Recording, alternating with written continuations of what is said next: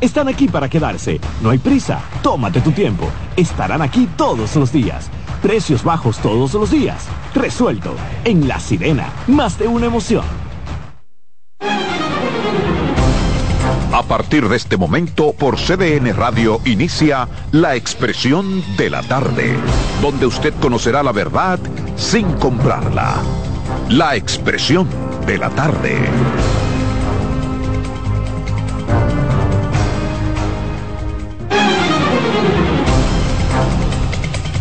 Buenas tardes, buenas tardes a República Dominicana, buenas tardes al equipo, por supuesto, buenas tardes a los amigos que nos sintonizan, que nos esperan, que nos prefieren.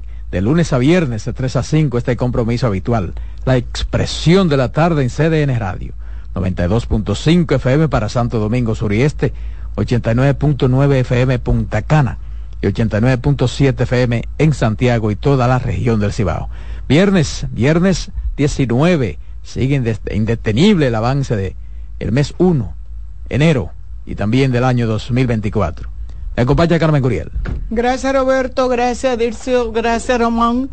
Eh, a todos los amigos Radio Escucha que nos acompañan en este día, viernes 19, como tú decías, este me va corriendito, que dice uno que es muy largo, pero parece ser que no, que lleva la misma velocidad que llevó el año anterior. De verdad que es un placer inmenso estar aquí, viernes del que puede y vamos a tener muchas informaciones y noticias importantes como cada día, pero hoy debería de ser un viernes como más relajado, más tranquilo. Ah, pero ponte entonces a ver a Raymond a Miguel. Sí. Sí. Mira, llegó ayer al país el primer tren del monorriel de Santiago, una obra vital eh, para el sistema de transporte público colectivo en esa ciudad, desde Kingston, Canadá. Así es. Eh, de verdad, yo te decía y le decía a los amigos eh, Radio Escucha, los amigos oyentes, que uno de los grandes compromisos que tenía el presidente de la República, o el gobierno, mejor dicho, porque son, esto es un conjunto, es un todo, es eh, esa parte que tiene que ver con el, con, con lo con las obras a realizar en Santiago. Obra de gran valor, obras que mm, se han llevado, para mi juicio, eh, parte del presupuesto que estaba destinado a la inversión pública en todo el país, pero obras muy necesarias, obras muy necesarias. La intervención del gobierno en Santiago se ha dejado ver, se ha dejado notar, y cuando tú vienes a ver, voltean la, la, la, ciudad y, y, la capital viene siendo Santiago y nosotros nos convertimos en provincia. Sí, tú sabes que Santiago realmente eh, se había quejado de que, nunca los gobiernos no se invertía en Santiago, los gobiernos no, no hacían obras importantes sí, pero ahí tienen la vicepresidenta, ¿verdad? Y este gobierno realmente ha hecho muchas obras importantes en Santiago. Eh, eh, eh, hay muchos funcionarios que tienen que ver con la parte del, con la, la, la zona del Cibao. Y de no, además el empresariado de Santiago. Eh. además, además el Cibao aporta. no, y apoyó mucho, apoyó mucho la candidatura del presidente Luis Abinader. Y parece que va a ser así otra vez. Qué bueno. Sí, parece que va a ser. Sí, sí, bueno. lo que uno ve y observa es así. Mira, luego de los eh, pequeños errores que se encontraron, eh, sobre todo la falta eh, de capacitación del personal de la Junta Central Electoral en el manejo, a la conexión de algunos equipos, que fueron errores que son normales y por eso se hacen las pruebas. La Junta va a hacer otra prueba mañana, mañana sábado 20, la segunda prueba regional, para continuar probando el proceso del cómputo electoral en los equipos de dispositivos de escaneo, digitación, impresión, transmisión de datos, de cara a la celebración de las elecciones municipales el próximo 18 de febrero. Entonces, este ensayo va a abarcar en esta ocasión 15 municipios, 53 recintos y 700 colegios electorales. Participarán 193 técnicos, 700 presidentes y 700 secretarios. Esos municipios donde se realizará esta prueba son Asua, Barahona, Atomayor, La Romana, La Vega, Mao, Nagua, Puerto Plata, San Cristóbal, San Francisco de Macorís, San Juan de la Maguana, San Pedro de Macorís, Santiago de los Caballeros, el Distrito Nacional, y, la, y Santo Domingo Este, la provincia de Santo Domingo. Ahí está. Mira, uno de los grandes fallos, según tengo entendido, que tuvo aquel, aquel, eh, aquella prueba que se hizo el sábado pasado, ¿verdad? Sí. Fue la muestra de la poca capacitación que tenía el personal. Los problemas que tienen los, los equipos son se solucionan. ¿eh? Sí, asunto de conexión, algunas. Pero, pero mucho cuidado con el personal que no está lo suficientemente capacitado, sobre todo en zonas eh, muy alejadas de la, de la capital y de pueblos eh, más civilizados. Se, lo digo porque varias personas me hicieron el comentario, personas que estuvieron eh, participando, y dicen que uno de los temores que tienen es que ese personal no se entrene lo suficiente porque realmente se quedaban estáticos y no sabían qué hacer en lo, porque no conocían los yo creo que la Junta todavía tiene un tiempito, pero debió de haber preparado mejor el personal. Sí, pero recuerda siempre, Carmen, eh, yo he escuchado hace mucho en mi campo que tope no es pelea. No. Y no es lo mismo, incluso cuando uno sale de la universidad lleno de conocimientos, cuando te mandan a la calle a hacer un reportaje. Y usted, sabe. O sea, entonces eso pasa también. La impresión, la cosa, por eso este segundo proceso puede ya entonces eh, va, va, va, a definir si ya necesariamente hay que hacer otro. Y, los encargados, yo eh, te lo digo porque antes yo no sé si se está haciendo ahora. Lo importante es que no son, ¿cómo te digo? No son errores. que, no son susanables. Exacto, que son... Todos son susanables. Porque usted enseñarle a una persona, ahora sí, lo, antes cuando se elegían esas personas que van a participar en, en como, como empleados temporales, por decirlo de alguna forma, de la Junta Central Electoral, para apoyar las elecciones, se daba un entrenamiento pero mucho antes. Yo lo recuerdo porque en mi casa eh, eh, Luis siempre participaba como eh, monitor de, de, de, grupo y se iba a los pueblos a hacerlo.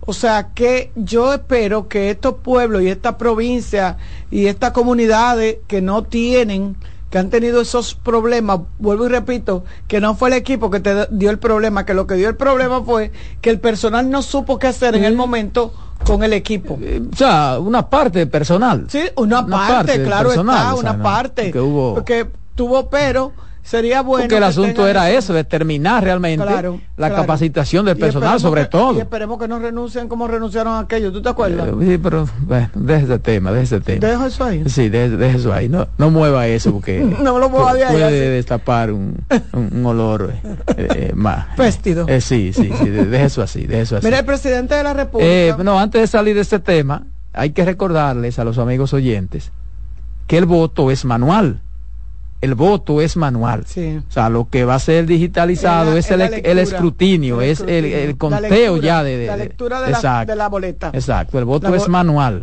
Usted va a votar, como vota siempre, lo que se va a hacer es pasar la boleta. Tanto en las municipales como en las presidenciales. Exactamente. Así que, pero que te decía que después de oír a todos esos sectores hablar, estar en contra de algunos de los artículos de la ley que, que crea el DNI. ¿Y dónde estaban ellos?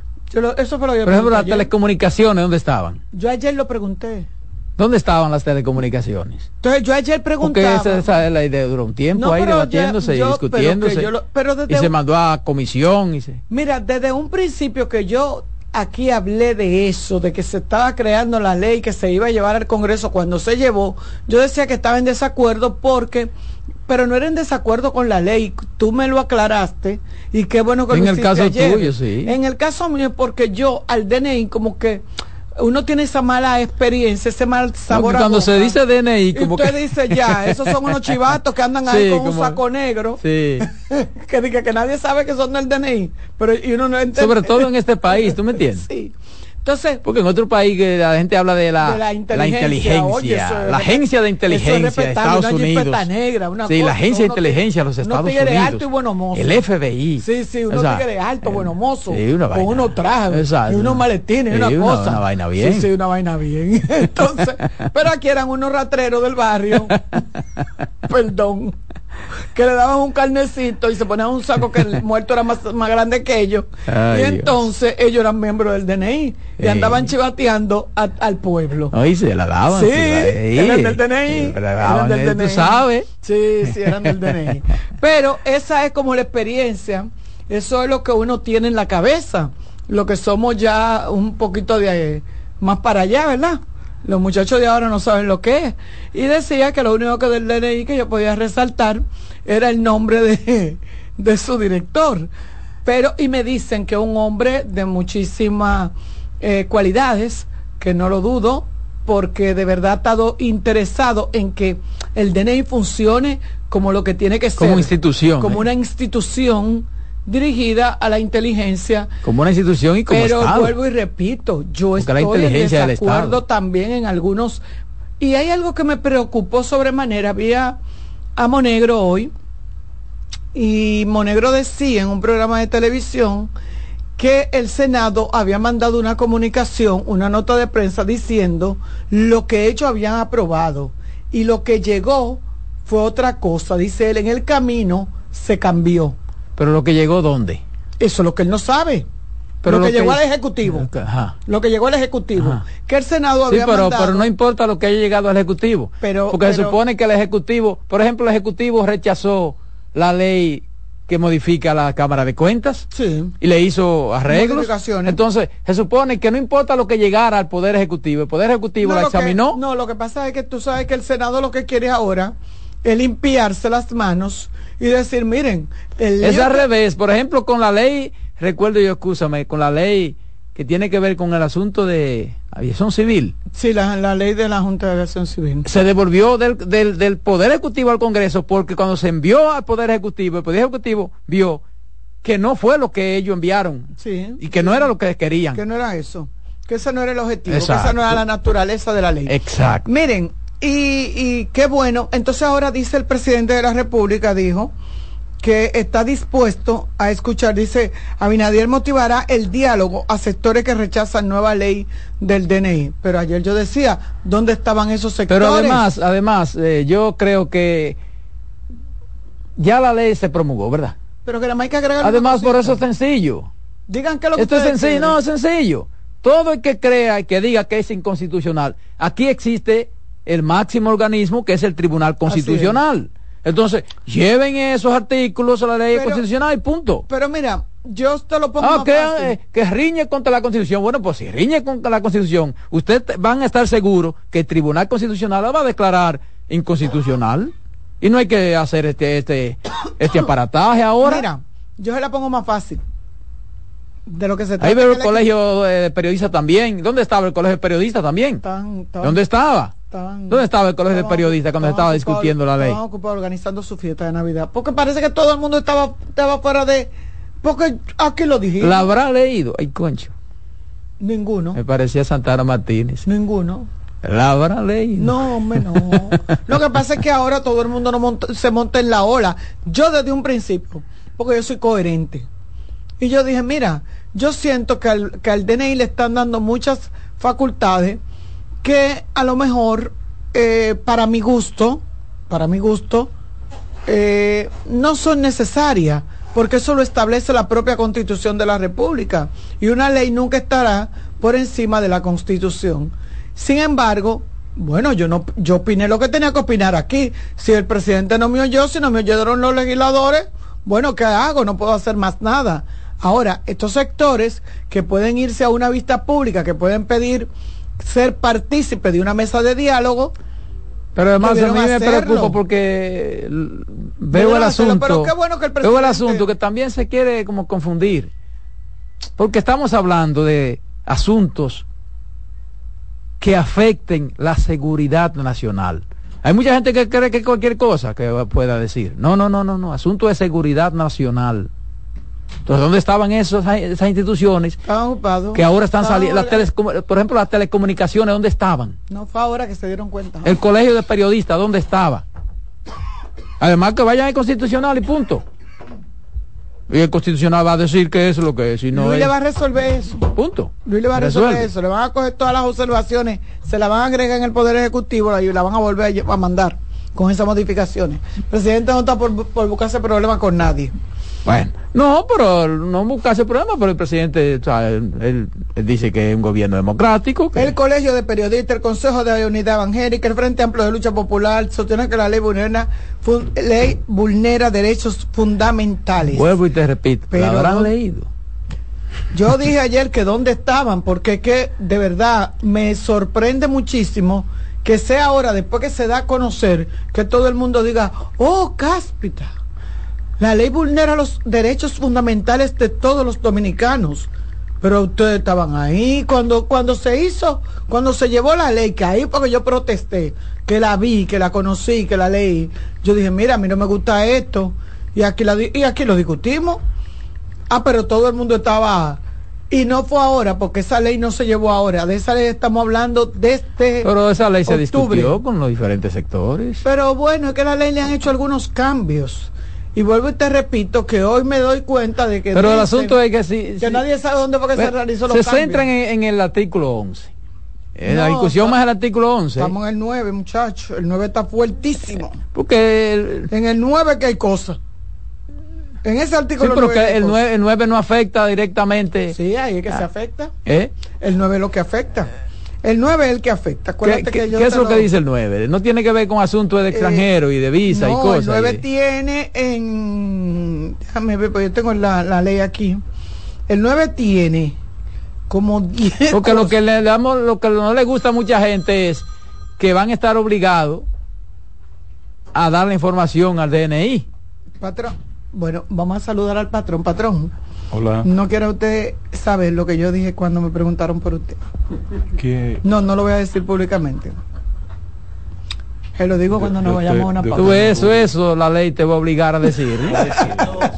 por eso es que estoy de acuerdo. Por eso que estoy de acuerdo con la ley. La ley tiene un chin de razón. Sí. Ahora, yo duermo tranquilo si mi, si mi prestigio Ahora yo duermo tranquilo si mi, si mi prestigio va a posar en las manos de Carmen, yo duermo tranquilo. Ah, sí, puede hacer, puede hacer, puede hacerlo. Ay, no, gracias. Yo, puedo, yo puedo servir en la que yo no confío. Yo puedo servir de garante ahí, puede hacerlo. Bien. Mira, el artículo, eh, yo tengo aquí el artículo El 9, el 9. Artículo 2, artículo, eh, espérate. El artículo ya, el presidente reculó, ¿eh? No, no, no, ha reculado. todavía, no, no ha reculado. no ha reculado. Pero vamos a leer. Eso es una cortesía del presidente. Que acaba de publicar. Que motivando al diálogo a esos sectores. vengan, vengan, vengan, ¿qué es lo que ustedes, ¿qué, es lo que, ustedes dicen? para que lo modifiquemos. Eh, él dice, no, no, no, ya hablamos de motivación motivando el diálogo para que puedan interpretar la ley. Sí, el nuevo. para que convencer. Ah, bueno, bueno, pero hay que, que, hay, que, hay, que, leer, hay que leer tal cual, patrón. Con un pizarrón no va a dar clase ah, ahora. No, hay para modificar, para que puedan interpretar la ley. Ah, no, pues señores, no pierdan su tiempo, que el presidente no está en intención de modificar. No, lo que pasa es que mucha gente también malinterpretándola. pero tú me dijiste O interpretándola a su favor. Me dejas leerte la Dale, dale con el 9. Artículo 9. Atribuciones atribuciones. Son atribuciones de la Dirección Nacional de Inteligencia. Uno, investigar cualquier actividad llevada a cabo por personas, grupos o asociaciones que atenten contra los intereses u objetivos los países de verdad se hace Las instituciones del Estado subviertan el Estado de Derecho porque en riesgo, pongan en riesgo la seguridad nacional e interior o trata de establecer una forma de gobierno contraria al ordenamiento constitucional, sin perjuicios de la investigación penal que pueda realizar el Ministerio Público. Dos, recopilar y procesar información relevante para la seguridad nacional y la protección de los intereses fundamentales de la nación. Tres, evaluar amenazas internas y externas al orden constitucional. Cuatro, contrarrestar en el ámbito nacional actividades de personas, organizaciones o gobiernos extranjeros que puedan representar un riesgo, una amenaza, una agresión, subversión para la seguridad nacional, la paz social, la soberanía o la integridad territorial. 5. Contribuir a la desarticulación de organizaciones criminales en coordinación con los organismos competentes. 6. Realizar labores de inteligencia y contrainteligencia para la protección a las instituciones del Estado y los recursos e instalaciones estratégicos públicos y privados de actos de penetración, infiltración, espionaje, sabotaje u otras actividades desarrolladas por personas, grupos, asociaciones, gobiernos extranjeros, organizaciones criminales armadas. Siete, contribuir a la prevención y, represión de los delitos relacionados con las tecnologías de la información y comunicación cuando pongan en riesgo el funcionamiento de la infraestructura crítica y servicios esenciales para el país. Ocho, contrarrestar conforme a la ley el ingreso y salida de personas extranjeras al y del territorio nacional, disponiendo su admisión o no en el país por razones de seguridad nacional, sin prejuicio de las atribuciones de la Dirección General de Migración.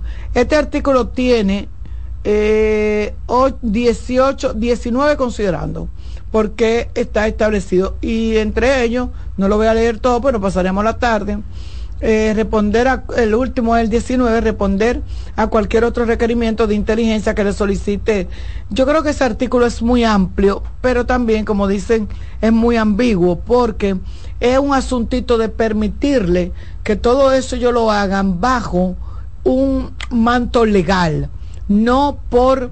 Eh, por me la ganará me la ganariamente de parte del DNI porque, vuelvo y repito, pudiera ser que el, director del DNI, el señor Luis Soto, a quien dado seguridad de que la intención no es lo que la gente cree, de que el DNI no se va a seguir manejando o no se va a manejar como en años o como en tiempos anteriores, déjame no decir años, porque el DNI es una creación de Delcín, yo creo que de cuando Trujillo, eso es como un remanente de lo que quedó. La inteligencia ha existido siempre. Exacto. Entonces, yo lo que entiendo es que pudiera estar este señor lleno de buenas intenciones, pero él pudiera no ser permanente. Pero además, yo, yo pienso que, que a veces los debates están hasta de más.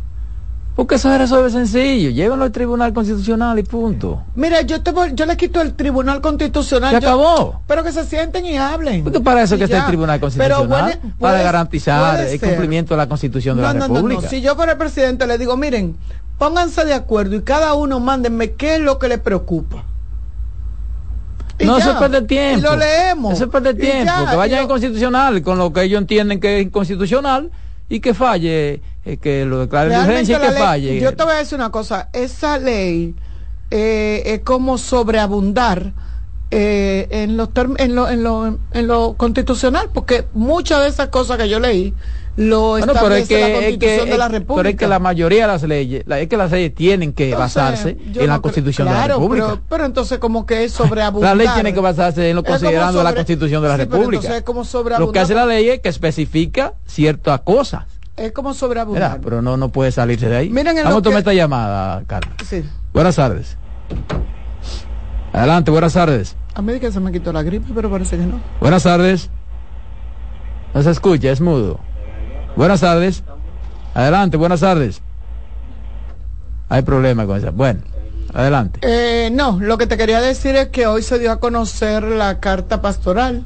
Como siempre, la, la, eh, la iglesia aprovecha que desde tiempos, eh, yo no entiendo por qué esta, esta expresión de la iglesia católica tiene que estar dirigida a criticar o a...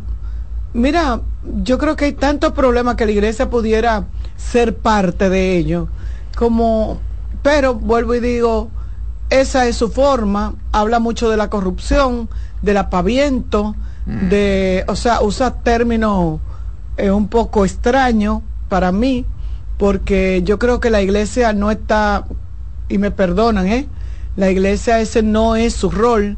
pero realmente eh, le da duro eh, al gobierno con relación o al, al gobierno por eso, eso al, ministerio público pero se ha ido perdiendo un poquito de la gente ni de efectividad porque por ejemplo antes cuando eh, se anunciaba la, carta, pastoral. Eso era un corre-corre. era un asunto como que tenía un peso y tú que... me has dicho algo, ¿tú sabes lo que yo hice? Como, ya, como ya, a veces ni los gobiernos le ponen no, no, mucho... No, como yo hago una síntesis periodística a las 6 de la mañana, yo me fijé en que solamente dos periódicos tenían la, la carta pastoral en primera plana.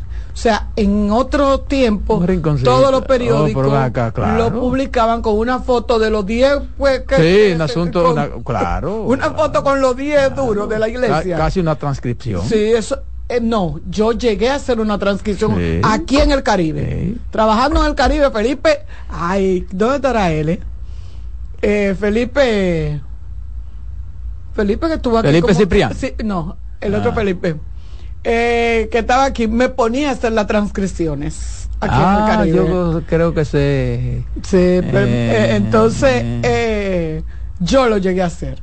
Yo lo llegué a hacer. O sea que era tal cual que se transcribía para el periódico y se hacía ese trabajo. O sea, ya como que le ha perdido, vuelvo y te repito, que cuando yo chequeé mi síntesis de hoy, yo decía, pero la carta pastoral, ¿y cuánto? Déjame contar, ¿cuánto? Era por la contundencia de los temas. ¿Eh?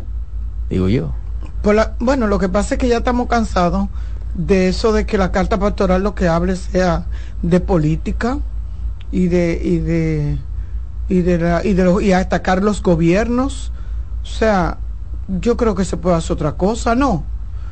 Mira, yo lo tengo aquí Mira, el, el, el, periódico Listín Diario. eso a la oposición. el periódico Listín Diario lo que afirma, lo que habla es de la ley del DNI, ¿verdad?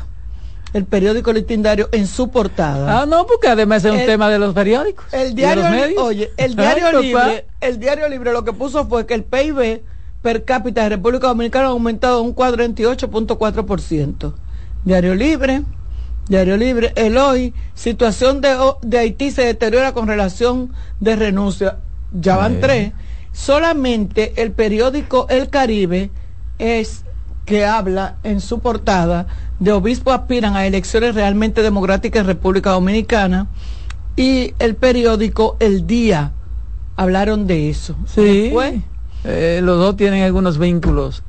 Eh, eh, con los sectores católicos, con las iglesias, sobre todo el día. el día. Eh, como negro, es casi monaguillo, concho.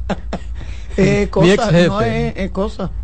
Eh, y negro también. De, no, eh, Monegro eh, eh, eh, ¿cómo que se llama? Ha tenido siempre un no, acercamiento. No, él, es diácono. Ah, bueno, pero él es diácono y su esposa ah, es una... Míralo, ahí sí, tú ves que no la pongan en primera plana. Sí, sería... O sea, de cinco o seis periódicos que tenemos en el, a nivel nacional con Que no, no estamos diciendo que no dejan de ser importantes. Que no dejan de ser importantes los temas, pero tú te das cuenta que no. Pero que, ha perdido como un poquito que quizás. Ya no tiene ese... ese ese interés en los medios de comunicación. Mire, pagó ayer de Falcon Bridge a los empleados. ¿Es verdad? Sí, pagó la quincena, pagó la primera quincena de enero y pagó el sueldo 3. Pero, hay un dinero. hay un dinero. Tú ves que, se, se hace necesario la eh, presión. a, veces hacer, su, su, esfuerzo y su cosa, porque eh, que se queda tranquilito. Tú no tienes ningún, eh, ningún amigo ahí en la ¿Verdad? Que, como que dice, patrón, que se quede tranquilo. No, el que no grita no. Eh, sí, no, no, no consigue las cosas. No consigue las cosas. El que no llora no consigue las cosas. Pero lo que yo quiero saber, usted no tiene un amiguito por ahí en Falconbrí que no pueda no, ir a coger un dinerito prestado, no, una cosa. ya lo deben ya, porque imagínate. Ahí deben la cena, ahí deben todo, porque lo hicieron con préstamos, sí, los reyes todo con préstamos, llegó ahora a pagar, y lo que sobran unos chelitos ahí para, para la cervecita, ¿sabes? Yo no puedo faltar. Eso es el dinerito de la cervecita, yo estoy averiguando. Ah. Vamos a la pausa, Román, con esa cervecita. En breve seguimos con la expresión de la tarde. Estás en sintonía con CBN Radio. 92.5 FM para el Gran Santo Domingo, zona sur y este, y 89.9 FM para Punta Cana. Para Santiago y toda la zona norte en la 89.7 FM. CDN Radio, la información a tu alcance. Institución referente nacional y regional en el diseño, formulación y ejecución de políticas, planes y programas de este ministerio ganador del Gran Premio Nacional de la Calidad. Decirle que es un compromiso que asumimos desde que llegamos para poder eh, implementar los deseos y las instrucciones del presidente de la República en ir siendo eh, más competitivo, dar un mejor servicio con la transparencia, con la honestidad, con un mundo globalizado que tenemos que exportar no solamente cantidad, sino calidad permanentemente. Ministerio de Industria, Comercio y MIPINES. Disfruta cada mañana de un verdadero matutino deportivo. Jansen Pujols, Satoshi Terrero. Eh, hay un, elemento de competencia. Fácilmente que hace un desorden aquí. Te traen los resultados, análisis y pronósticos deportivos, así como interesantes entrevistas con nuestros peloteros destacados en las grandes ligas y personajes ligados al mundo deportivo nacional e internacional. Mañana Deportiva, de lunes a viernes, de 7 a 9 de la mañana, por CDN Radio. Estás en sintonía con CDN Radio. 92.5 FM para el Gran Santo Domingo, zona sur y este. Y 89.9 FM para Punta Cana. Para Santiago y toda la zona norte en la 89.7 FM. CDN Radio. La información a tu alcance. Los tiempos cambian y así nuestro país ha cambiado hacia una movilidad sostenible utilizando autos eléctricos donde de la mano de Charles Sánchez en el programa Cero Emisión Radio estaremos compartiendo todas las informaciones interesantes con un nutrido grupo de actores del sector. Cero Emisión Radio. No se lo pierda cada sábado de 3 a 4 de la tarde por esta CDN Radio. La información a tu alcance. Contacto directo con la expresión de la tarde. Llama al 809-683-8790. 809-683-8791. Y desde el interior sin cargos, 1-809-200-7777.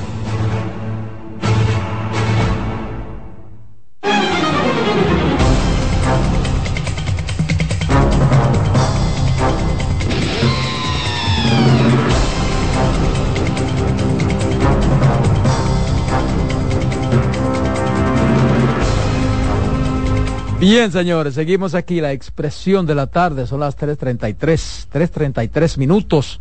Miren, yo quiero poner un tema en contexto de la Junta Central Electoral.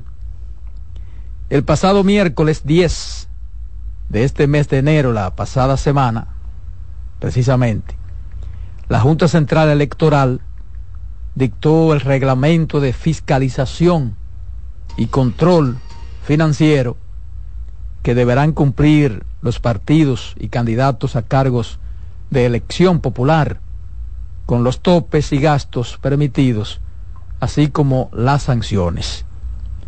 De acuerdo al reglamento, los partidos y movimientos políticos tienen como límite de gastos en la campaña 14.1 millones de pesos, monto equivalente a 1.75 pesos por cada elector hábil inscrito en el registro electoral que para los comicios municipales será de 8.105.151 votantes.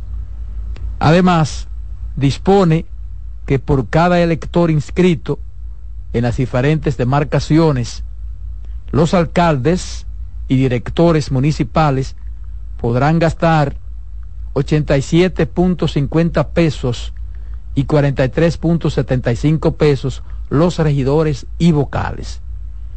En los casos de los distritos municipales con menos de 5.000 electores registrados en el padrón, sería 150 pesos por cada votante.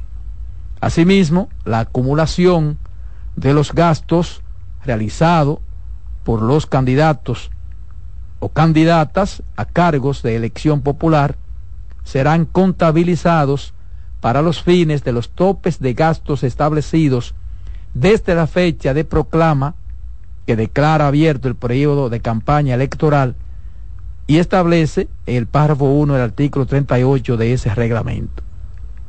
Refiere que los candidatos que excedan el 5% de los límites o topes permitidos serán sancionados con una multa del triple del monto excedido cuando acepten aportes que se comprueben, guarden esa palabra, que se comprueben, sean ilícitos, se sancionará con una multa por el doble de la contribución recibida.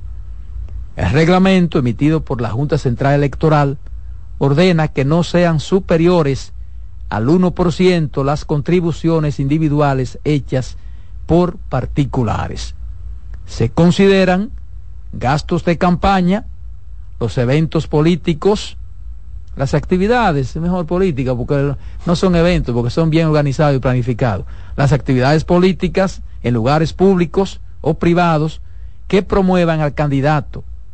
Los sueldos del personal el arrendamiento eventual de bienes, muebles e inmuebles, transporte de material y adquisición de equipos, de igual modo, pagos de propaganda, de prensa, radio, televisión, publicidad gráfica y anuncios destinados a la captación del voto.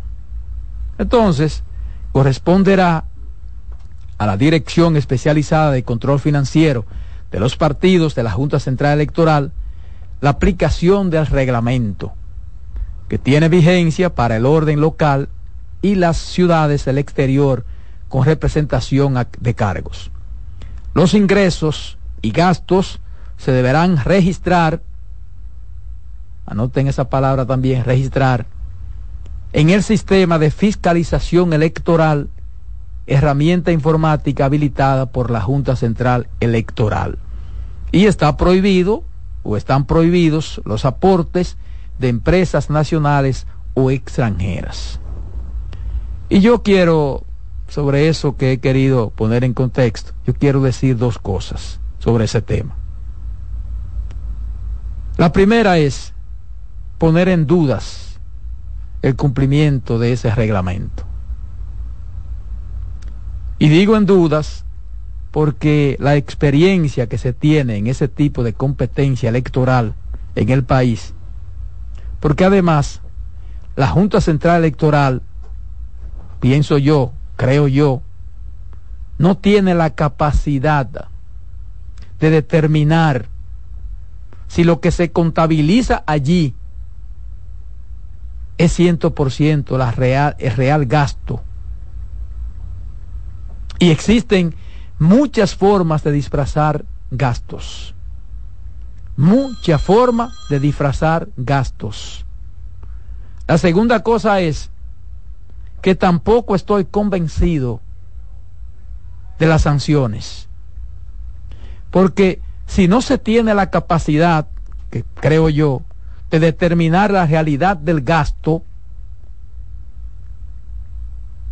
entonces, ¿de qué forma se va a sancionar. Porque para ello hay que comprobar, comprobar, por eso le dije que registraran la palabra comprobar, que se incurrió en violación a ese reglamento. Y en cada elecciones se dispone de ese tope de gastos. Y no es verdad, no es verdad que los candidatos y los partidos se limitan a ese gasto. Pero tampoco puede la Junta Central Electoral determinar a ciencia cierta las contribuciones individuales hechas por particulares, que según este reglamento no deben exceder del 1%. Y si no ha sido capaz la Junta Central Electoral esta y las anteriores, de aplicar sanciones por otras violaciones a la ley electoral y de sus propios reglamentos, no creo que ahora sea la excepción. Y no lo digo por la falta de voluntad de la Junta Central Electoral, lo digo por la propia debilidad del sistema. Ojalá, ojalá y los partidos y los candidatos se sometan real y efectivamente a este reglamento. Pero si decidiesen violentarlo, como ha sido la costumbre, no va a pasar nada. No va a pasar absolutamente nada. Y eso seguirá siendo un simple cumplimiento de requisito por parte de la Junta Central Electoral. Eso es lo que pienso yo. No sé qué piensan los compañeros. Bueno, de hecho eh, se ha venido hablando mucho y de, la, de esa inversión que se hace eh, o de esos recursos que llegan hasta los partidos políticos sin ninguna supervisión. Y esos topes a mí me parecen injustos. A mí me parecen injustos. Yo creo que la inversión de de un partido que pueda o lo, o lo que un partido pueda recibir no tiene nada que ver si son en buena ley. Exacto. Ese, es el key que debe sabes, o sea, eso es lo que ellos deberían. Esos recursos son que son buenos. Porque si usted tiene un empresario que quiere ayudarlo con, con, todos los millones que tiene. El asunto que hay entonces viene y queda eh, la competencia desleal. sí, pero esos son sus problemas suyos. Búsquese también un amigo rico porque en, en, en, competencia de esa naturaleza, yo no creo en competencia desleal. Además, cada quien tiene estrategia diferente. Diferente, entonces. Y se supone que cada estrategia diferente, patrón, puede costarle a usted un precio diferente. diferente. O sea. Eh, yo me inscribo de, tu observación en la casi imposibilidad de fiscalizar. Ahora, hay un aspecto sobre el cual tanto el sector político, oposición y gobierno, me refiero al PRM y casi todos los partidos del sistema, eh, han demandado de manera reiterada que es la fiscalización de los recursos no provenientes no de fuentes legítimas. Exacto.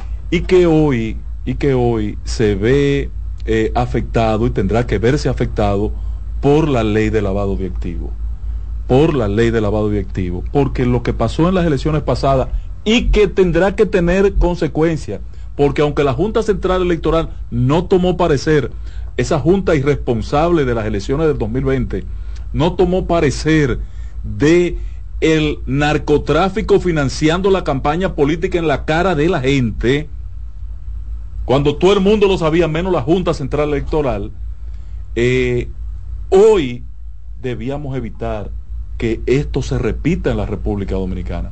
Esa práctica y la no acción de la Junta Central Electoral, señor, y ustedes lo van a ver, se va a llevar gente que, uno los consideraba honorable de esta sociedad. Se lo va a llevar, ustedes lo van a ver. Porque aquí no hubo consecuencia. Pero en los Estados Unidos sí habrá consecuencias con ese tema del financiamiento en las elecciones del 2020, con, con el narcotráfico. Entonces aquí es posible que que, no tengamos los instrumentos para decir, y, es una debilidad de la ley, que yo la vengo discutiendo con mi amigo Servio Tulio desde que yo propuse la ley de partidos políticos. El financiamiento, eh, eh, ¿cómo, es que lo calificamos? ¿Cómo que lo calificamos? El financiamiento, eh, cuando tú lo haces anónimo. anónimo, exacto. ¿Por qué tiene que ser el financiamiento anónimo? Si yo quiero regalarle un millón de pesos al PRM, 10 al PRD, 2 al PLD. Pero ese anonimato, y Uno al, pues yo puedo ese anonimato, patrón. ¿Por qué no? Eh, ¿Quién lo, lo, pide? ¿El partido o el que aporta, o que hace la aportación? la ley no, no sanciona, no castiga el, eh, el financiamiento anónimo. Y aquí lo que hay que transparentar el financiamiento. No puede haber financiamiento anónimo. Todo el mundo tiene que poner su nombre ahí. El empresario, la empresa que, donó 10 pesos al gobierno, tiene que saber eso. y yo decirle, mira, empresarito, tú estás con el gobierno. No, tú sabes qué es lo que pasa con eso. Ah, que como el empresariado se quiere estar con todo el mundo. exacto, te da, te da 15 a ti, me da 10 a mí, no me da 4 a Carmen, me da 8 a Román.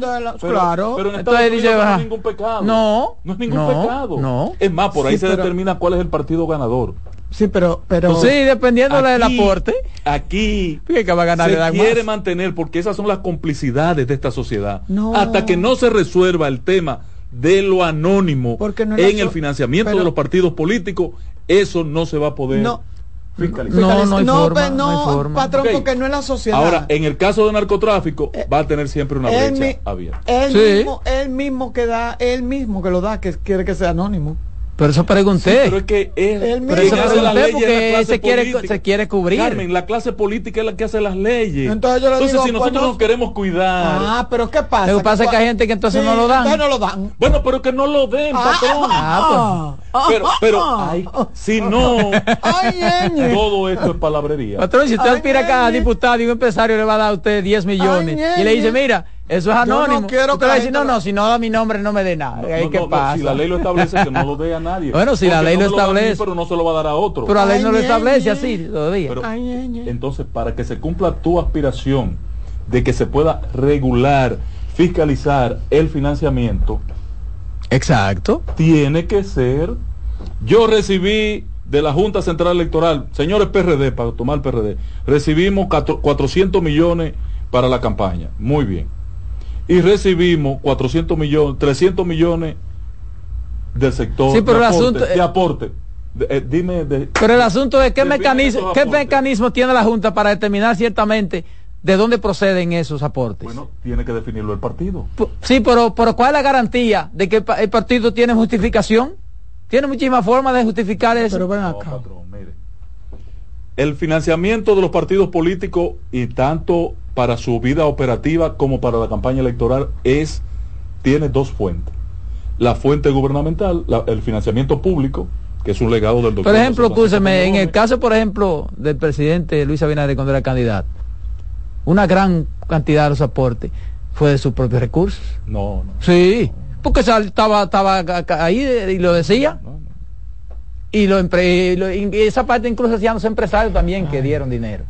Y, que hubo partidos que incluso no presentaron nada de eso. No, ese es el problema. Entonces, ese es el asunto. Esa parte, Roberto, si fue de tu propio horario, tienes que definirle a la Junta, mira, lo saqué de la cuenta, cancelé un certificado en el Banco TAR y lo aporté a mi campaña. No, y con, con prueba, no que lo diga. yo lo cancelé y lo pongo ahí en, la, evidencia.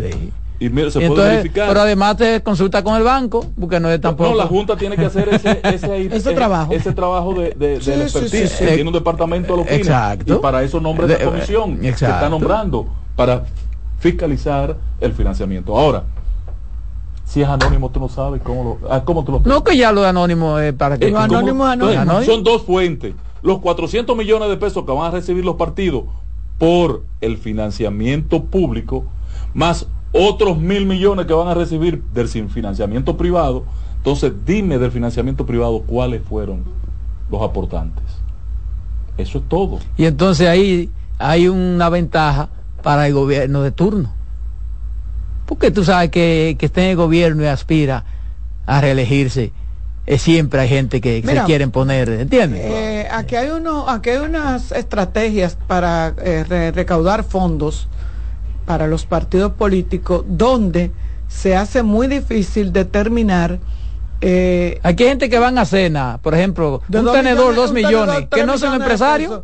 Exacto, ahí está. O sea, tú no le conoces esa actividad como empresario. Ahí, lo lavaron. Ahí está el Porque si yo dije. Ahí pudiera estar el, si yo dije, No, pero si yo dije, organicé una cena en la casa de Adolfo Salomón para mi candidatura.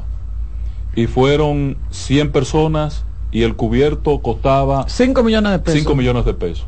100 personas por 5, usted lo calcula. Ahora, la Junta debe decir, dame la lista de los que participaron. Dame la lista de los que Exacto. Dame la lista. Exacto. a ver cuál es la, actividad de cada quien. una cena y que fueron 100. No, no, no. Exacto.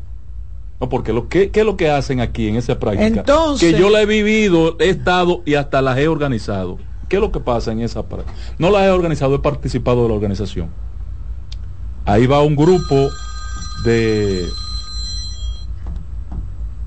contratistas te dicen fueron 150 participantes sí. y suplidores y contratistas van 10 y pagan todas las mesas. Sí, así es. Entonces yo estoy sentado ahí con mi cubierto en la mano. Mm. Yo estoy ahí sentado, pues yo no he aportado nada. Mm, mm. Usted está ocupando un espacio que lo pagó otro. lo pagó otro. Eso es verdad. A través de las coimas. Sí, sí, sobornos, los sobornos. Eso tiene que quedar transparentizado solo con la lista de los participantes. Y cuando la Junta me llame a mí me diga, entonces usted fue a, a esa ah, cena. ¿Usted cenó? Ah, ¿Y cuánto dio? Deme la copia del cheque. Exacto. Eso es así. ¿Y de dónde usted sacó? Usted que se está, vive gritando. Entre, pero que va eh, aquí. Pero es muy difícil. que la propia debilidad del sistema no permite eso. No, ¿por qué? Porque también tú violenta el derecho a la intimidad que tiene la persona. Porque yo tengo el derecho a ir a una cena. Sí, pero y tú no me tienes que exponer. Es, que ya eso, ya ahí hay una acción casi empresarial. Pudiera, es una, una, acción. Porque no es, no es un restaurante que tú estás yendo a comer. Pero espérate, yo puedo decirte perfectamente, eh, bueno, yo tenía un dinerito guardado y se me ocurrió comprar un Bueno, pero por lo menos, por lo menos te invitan a que tú digas eso a que tenga que decir por lo menos eso. No cómo probarlo. Porque ¿cómo tú me lo pruebas que yo no que yo tenía ese dinerito guardado? Pero por eso que hablo, que esa es la debilidad del sistema. Eso es, eso es, vuelvo y te repito. Yo lo que entiendo es que deberían de eliminar el tope y lo que deberían de preocuparse. Por ejemplo, cuando tú rifas un carro, cuando, se, cuando se rifa un carro. O sea, si el carro, ese empresario se lo donó al partido, al candidato, tome ese carro, rífalo. Sí. Entonces, ¿qué, ¿qué, pasa ahí? Nada. Y ese empresario dio ese carro. Nada. ahí no pasa nada. Entonces, por eso que hablo que es difícil. Es muy difícil. Es difícil. esa es la situación. Entonces, eh, eh, y sanciona. Aún queriendo la Junta hacer lo que tenga que hacer, se le hace que lo que la Junta está buscando es poner ciertos controles. Sí. A ver si puede tú sabes. Exacto, porque tampoco puede, dejar, puede dejarlo así, porque todos van a decir, no, porque, porque no dejaron. No, ellos no pueden hacer un comunicado diciendo, miren, nosotros no tenemos Hagan lo que ustedes quieran, ah, gasten lo que ustedes quieran. Que nosotros no tenemos forma. Sí, gasten lo que ustedes quieran. No, la Junta tiene que, por lo menos, meter cuco. Pero debemos de entender que aquí el empresariado, como decía eh, Roberto, la mayoría tiene un dinerito y lo pone, como dicen los lo viejos, yo no pongo todos los huevos en una misma, canasta. Entonces ponen cuatro huevos en una, tres huevos en otra, porque dependiendo de cómo se vean las encuestas y cómo esté, porque nadie, todo el mundo quiere ser parte del triunfo y todo el mundo quiere estar cuando se reparte. Entonces tú contribuyes acorde con el, mismo nivel a, la situación electoral de cada, de cada candidato. A, Roberto lo voy a dar Exacto. ¿Cuatro qué? A, Carmen lo voy a dar dos. Exacto. Tú sabes, porque dependiendo del nivel.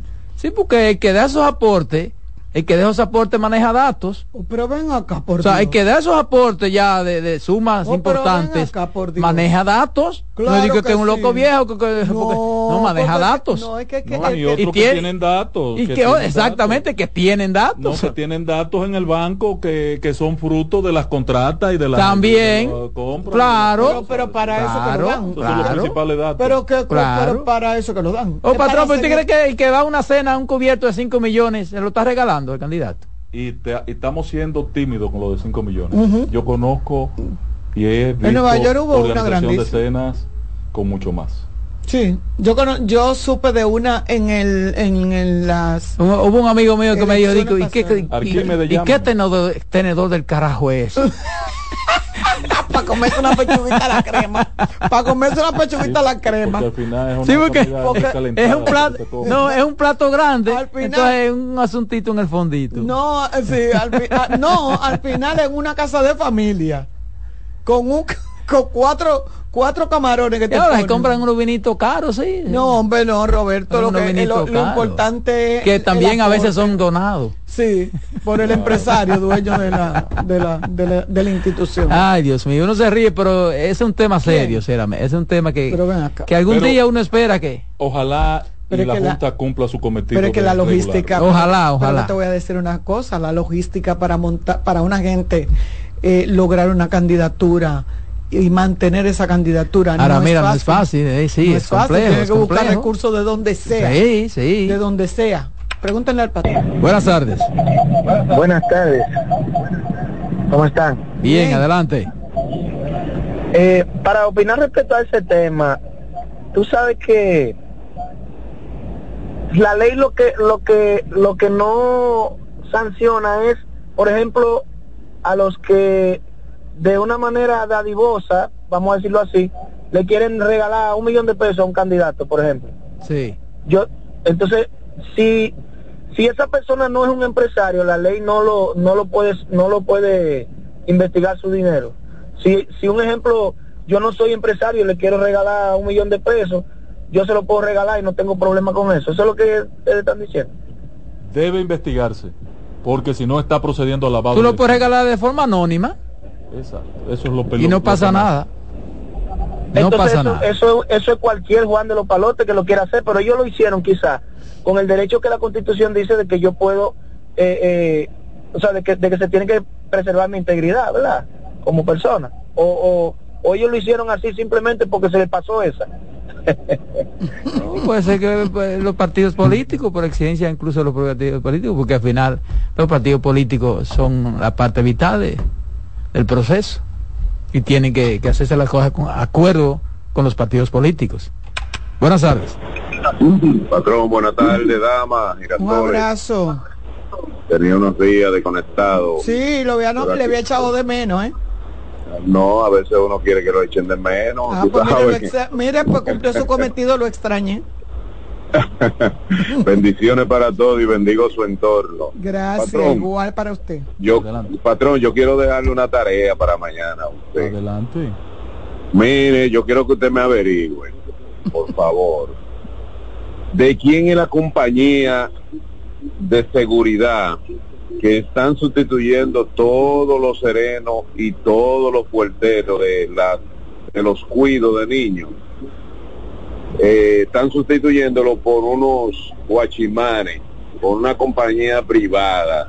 Y yo entiendo de que, ok, que hay que estar seguro, que han pasado cosas, pero cambiarlo por una... Yo quiero saber de quién es esa compañía de seguridad. Pero esas instituciones son públicas.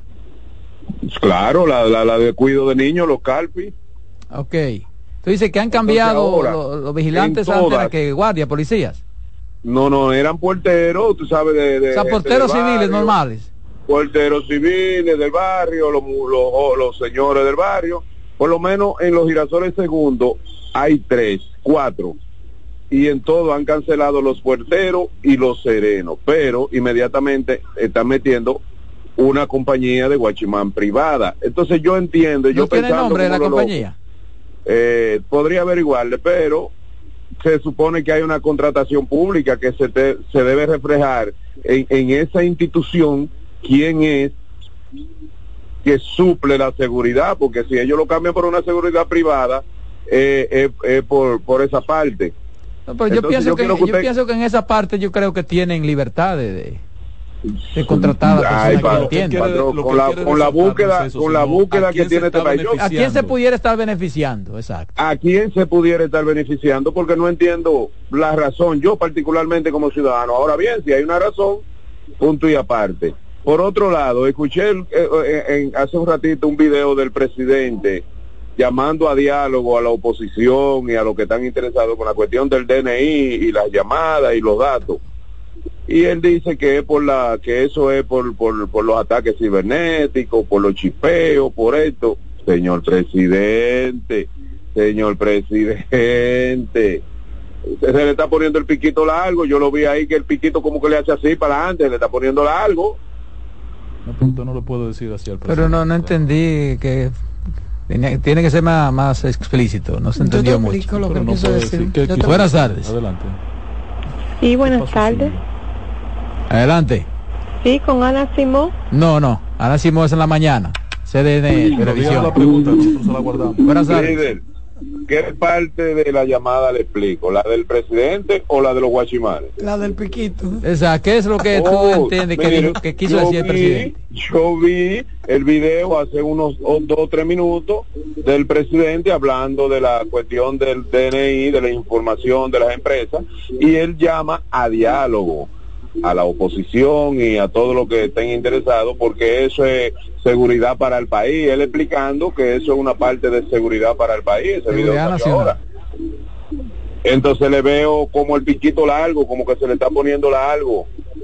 eh, eh, el pico de la El boca pico, para la adelante. nariz. Acuérdate que Pinocho lo que se le creciera la nariz. No, no, no, porque yo no me refiero a mentira. Es la forma de él Ah, tratar de meterle la cosa a pensado, uno con cucharita.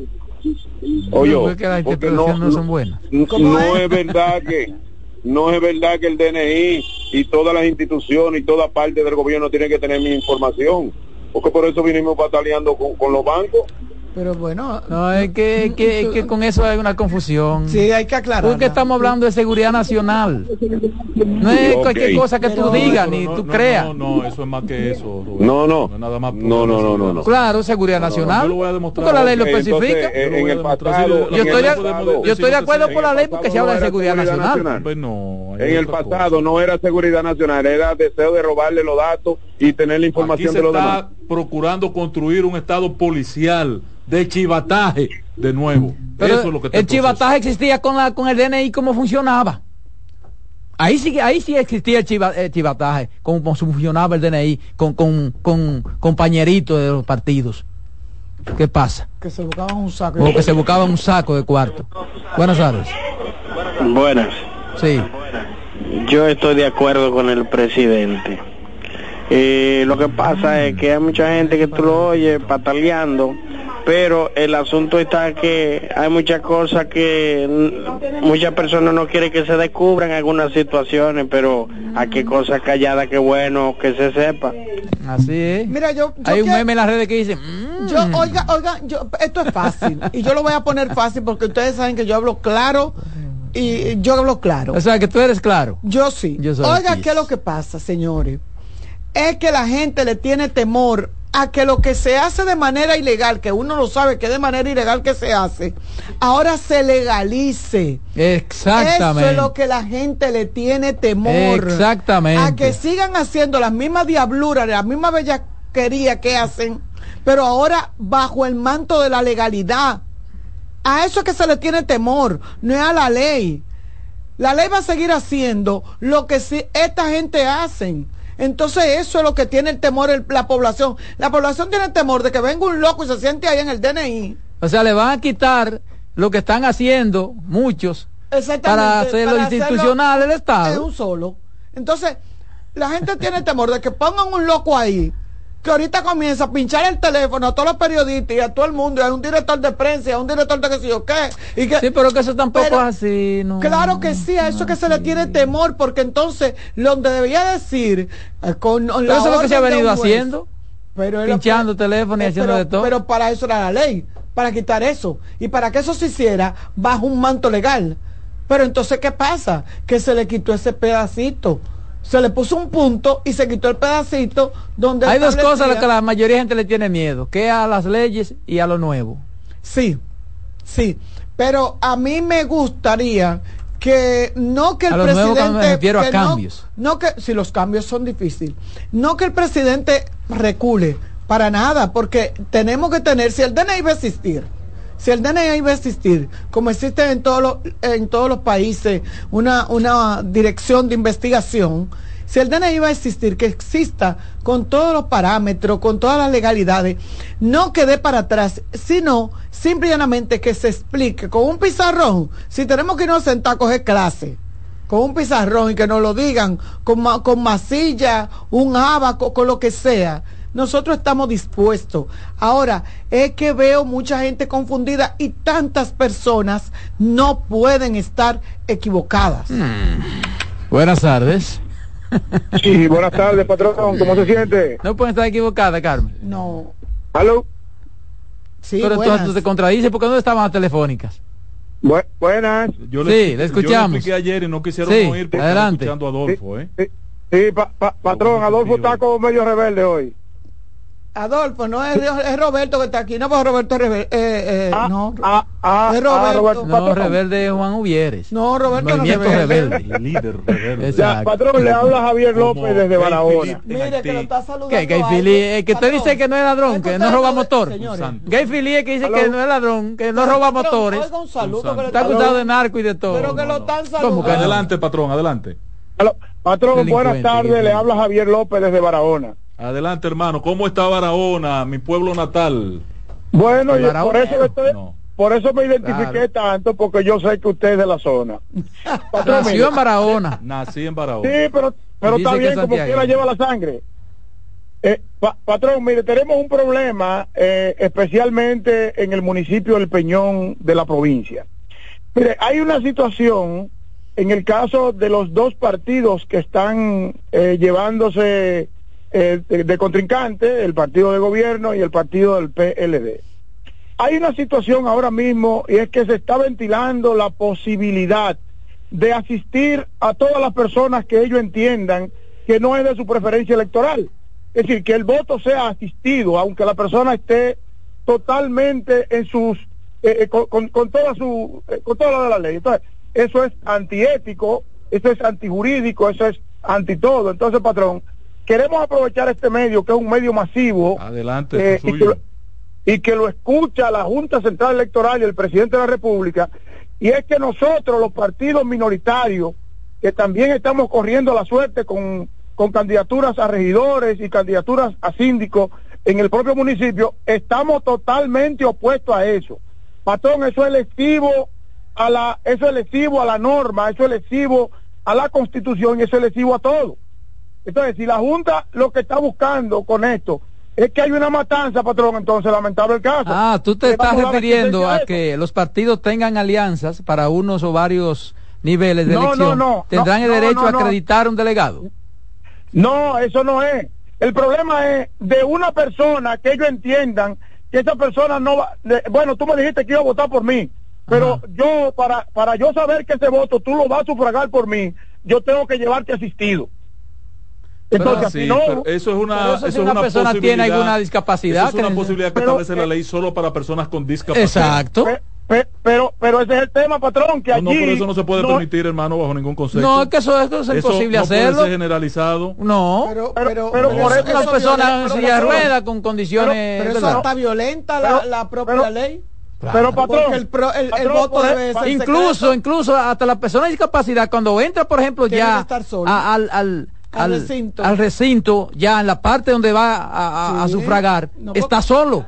Está solo. No, patrón, patrón, pero, lo, patrón pero lo estamos haciendo, lo estamos haciendo, patrón, porque el candidato del partido oficialista, especialmente el señor Augusto Manuel Caraballo Félix, quiere imponer allí bajo su fuerza, dirigido específicamente por el, por el coordinador o por el director de los comederos económicos de la, Vamos a estar atentos porque eso no se puede permitir.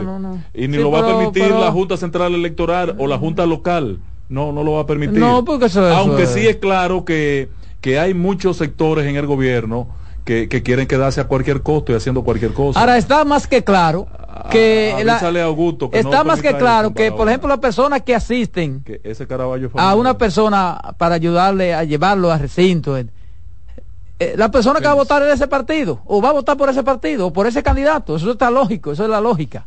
O sea, no tiene por qué acompañarlo cuando va a sufragar. No. No, porque por, algo lo lleva, vaya a un desconocido. Pero realmente está hasta prohibido que los delegados tengan algún contacto con la gente que va a, que va a sufragar el voto. O sea, que eso es como Mira, eso. ahí lo que yo veo es, ahí lo que yo veo un enfrentamiento. No, no, y no solamente enfrentamiento, a veces llegan informaciones que erradas pero que buscan confundir para eso mismo, para provocar. Sí, pero que se cuiden, porque aquí hay gente que se quiere quedar haciendo lo que sea. ¿eh? Tengan cuidado. Sí, pero ¿eh? eso no lo va a permitir. Tengan cuidado. No, pero que eso no lo va a permitir la Junta Central Electoral. El primero que no va a permitir. Sí, además no, no, va a existir esa necesidad. Buenas tardes. Buenas tardes. Buenas tardes. Sí. Adelante.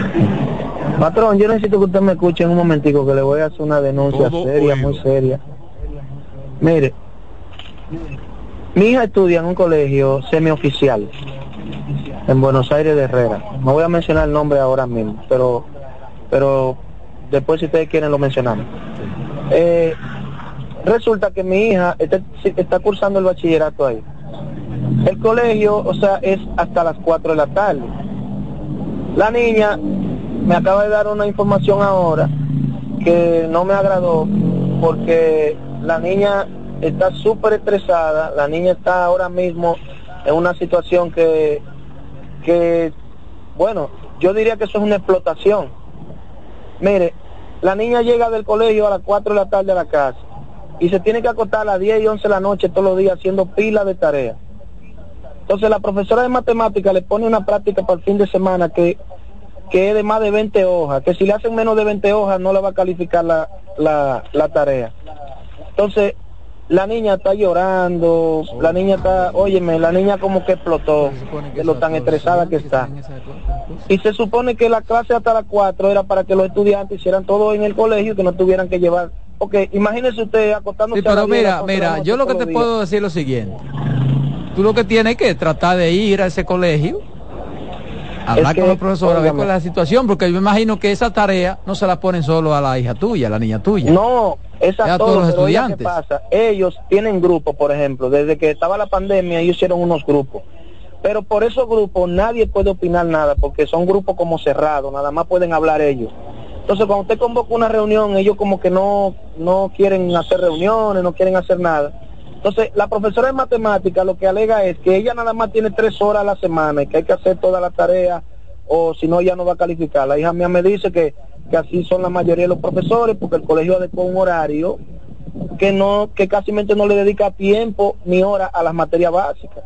Entonces los profesores te repito, tú lo que tienes que ir es a la dirección de esa escuela. Claro, para que te expliquen cuál es el método, la metodología que utilizan. Exactamente, porque yo, ellos tampoco están haciendo nada fuera de lo. No, por ejemplo, no, pero eso es una metodología explotadora. Eh, no, muchacho, mira, mi hijo, oye, mi hijo, mi, pero escúcheme, señora, mi hijo, mi hija, por ejemplo, se tiene que acostar a las 11 de la noche casi todos los días. ¿Y usted cree que eso es sano para un niño? No, para nada.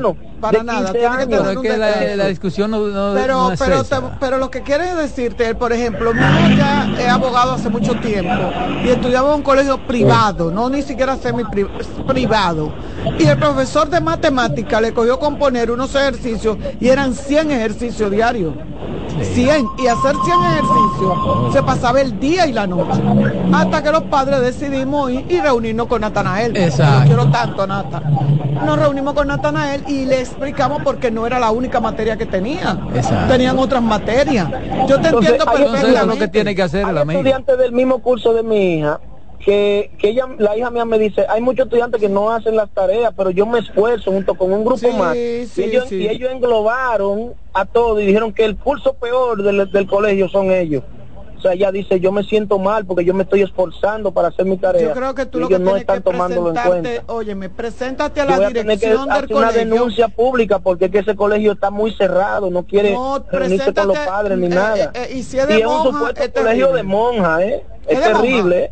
Claro que sí. Ah, el colegio La Hora de Dios. Sí, pero como quiera que sea, si va una papá tiene que atenderlo, tiene que darle información. Que, que vuelvo y te repito, reúnete con un grupo de padres, hagan una asociación de padres y amigo, hay una asociación de padres claro. la Hay, la hay, la hay. Ah, bueno, pues entonces lleva tu queja porque realmente para que ellos hagan. Ellos porque tu hija no solamente tiene clase de, de matemática, pero te quiero aclarar una cosa la, la, la, el, el, horario extendido o la tanda extendida no es para hacer tarea. Lo que se buscaba era tener otro, otra materia pero también extra, extracurriculares. pero como no la hay, se aprovecha para hacer tareas. Exactamente.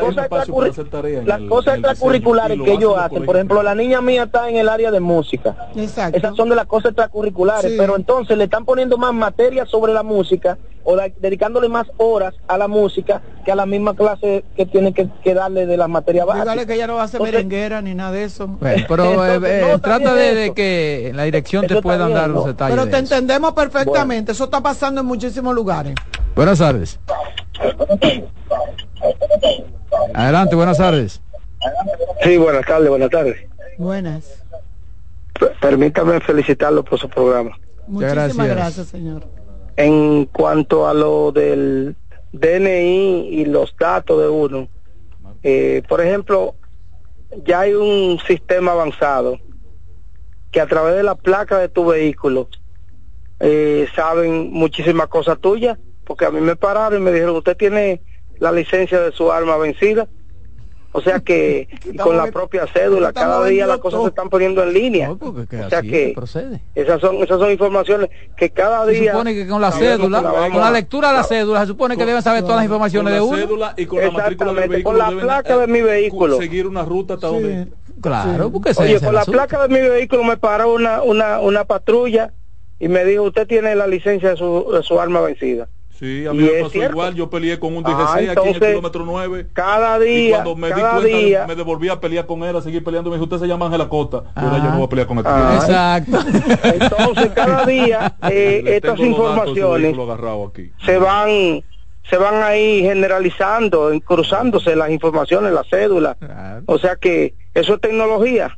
Así es, y así va a ser. Ya estamos en, el que no tiene nada rastro nada que esconder. El que no, tiene, no tiene sospecha, ¿verdad? Exactamente, pero Ángel Costa siempre quiere retorcer las cosas. No, no, no, pero yo voy a decirle los detalles en un momentico. Escúcheme, hermano. Yo no estoy retorciendo nada. Buenas tardes, buenas tardes. Lo dice Carmen. Buenas tardes, buenas tardes, Roberto. Buenas tardes, jovencito. Ay, Dios mío, queriendo. Préstenle atención a la salida del momento. Los intereses hacen que la gente se equivoque. Adelante, hermano. Pero, nada más, pero no soy yo solo que dice que el patrón retuerce. Son mucha gente que piensan igual que yo. Anda, Está equivocado entonces yo, doña Carmen. ya lo, ya lo oí, pero usted sabe que yo soy parte del patrón. ¿Y cuál es su partido, hermano? El patrón es mío de mi propiedad. Es el de él? El patrón es mío de mi propiedad. bueno, vamos a la pausa, Román. En breve seguimos con la expresión de la tarde. Estás en sintonía con CDN Radio. 92.5 FM para el Gran Santo Domingo, zona sur y este. Y 89.9 FM para Punta Cana. Para Santiago y toda la zona norte en la 89.7 FM. CDN Radio. La información a tu alcance institución referente nacional y regional en el diseño, formulación y ejecución de políticas, planes y programas de este ministerio ganador del Gran Premio Nacional de la Calidad. Decirle que es un compromiso que asumimos desde que llegamos para poder eh, implementar los deseos y las instrucciones del presidente de la República en ir siendo eh, más competitivo, dar un mejor servicio con la transparencia, con la honestidad con un mundo globalizado que tenemos que exportar no solamente cantidad, sino calidad permanentemente. Ministerio de Industria, Comercio y MIPINES. Disfruta cada mañana de un verdadero matutino deportivo. Jansen Pujols, Satoshi Terrero. Eh, hay un, elemento de competencia fácilmente que hace un desorden aquí. Te traen los resultados, análisis y pronósticos deportivos, así como interesantes entrevistas con nuestros peloteros destacados en las grandes ligas y personajes ligados al mundo deportivo nacional e internacional. Mañana Deportiva, de lunes a viernes, de 7 a 9 de la mañana, por CDN Radio. Estás en sintonía con CDN Radio.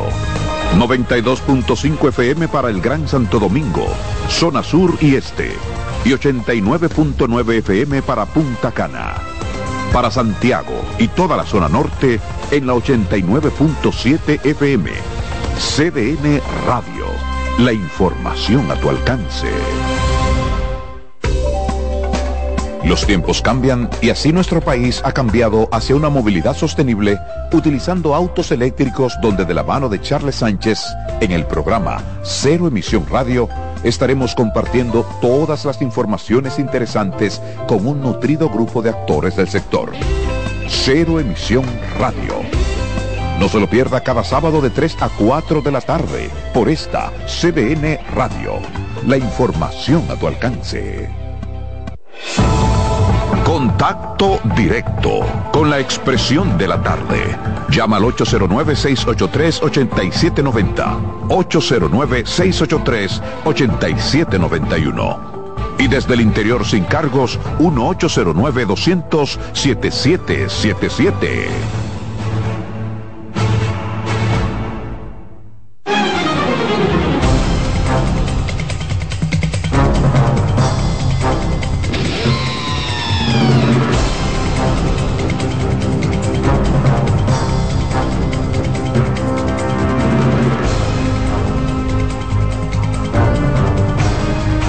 Seguimos, seguimos aquí. La expresión de la tarde 419.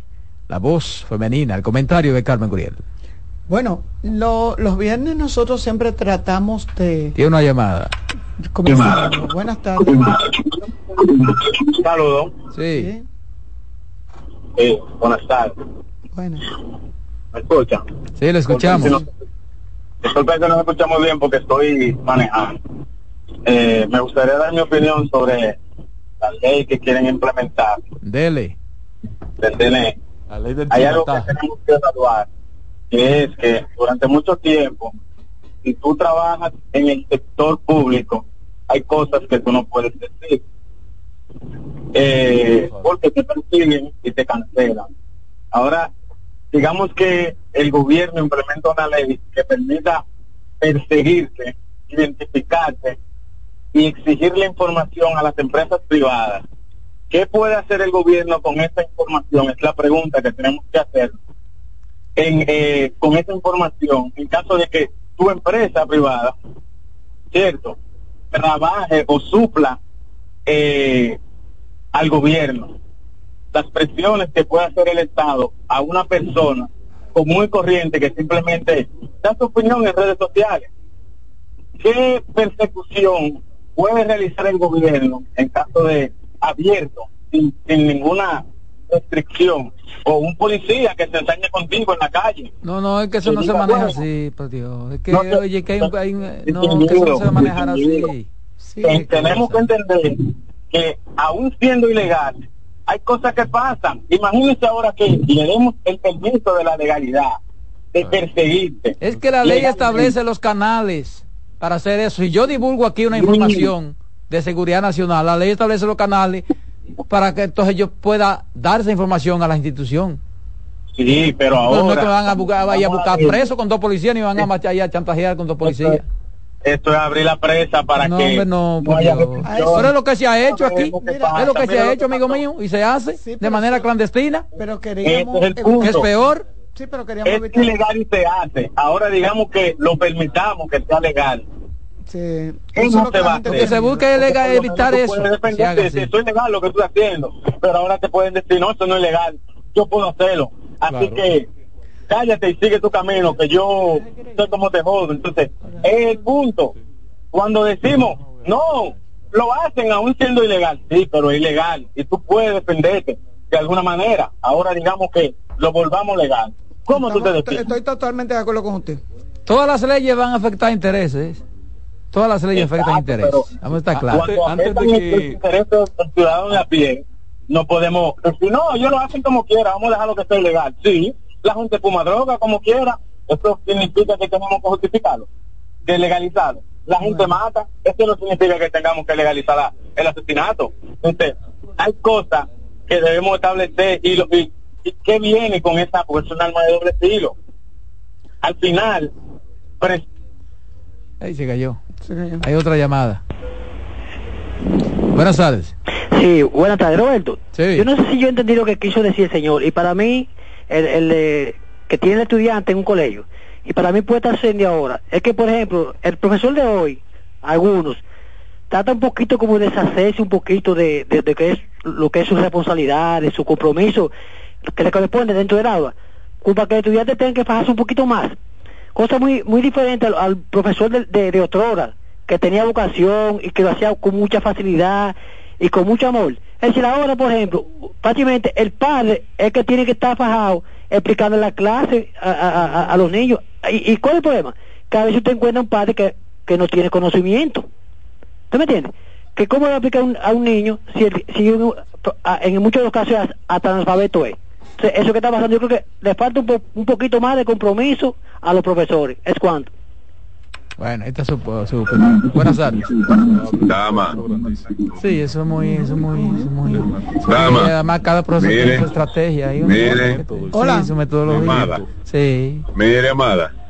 Sí. Cuando a mí me den mi llamadita y me digan, ¿usted qué le dice patrón y dama? Entonces, pa- de- de- queremos una consulta con usted. Mire, cuando tengamos que dejar de llamar a los No, programas, no, pero ya. que eso no es así, por Dios, eso no es así. Va- la gente va a seguir Eso con eso. que- Eso, eso es eso es lo que se ha creado, que eso no es Del- así, del- por Dios. Del, del catre, del baño a- Óyeme, pero, pero tenemos que ser todavía un poquito más. No, inteligentes. no, Roberto, Roberto, lo que pasa es que, que la ley ha dejado abierta esa posibilidad. No, lo que, hay- eh, no, lo que, sea, lo que están eh, eh, diciendo lo que no, es de la ley. Robe- Mira, Roberto, es que Roberto, permíteme entrar en ese punto para, para yo cerrar ese tema. Este, estamos No, en... da- Yo voy a sustituir, atento a mí, a Carmen. Bueno, poderle, que usted está por encima de la ley.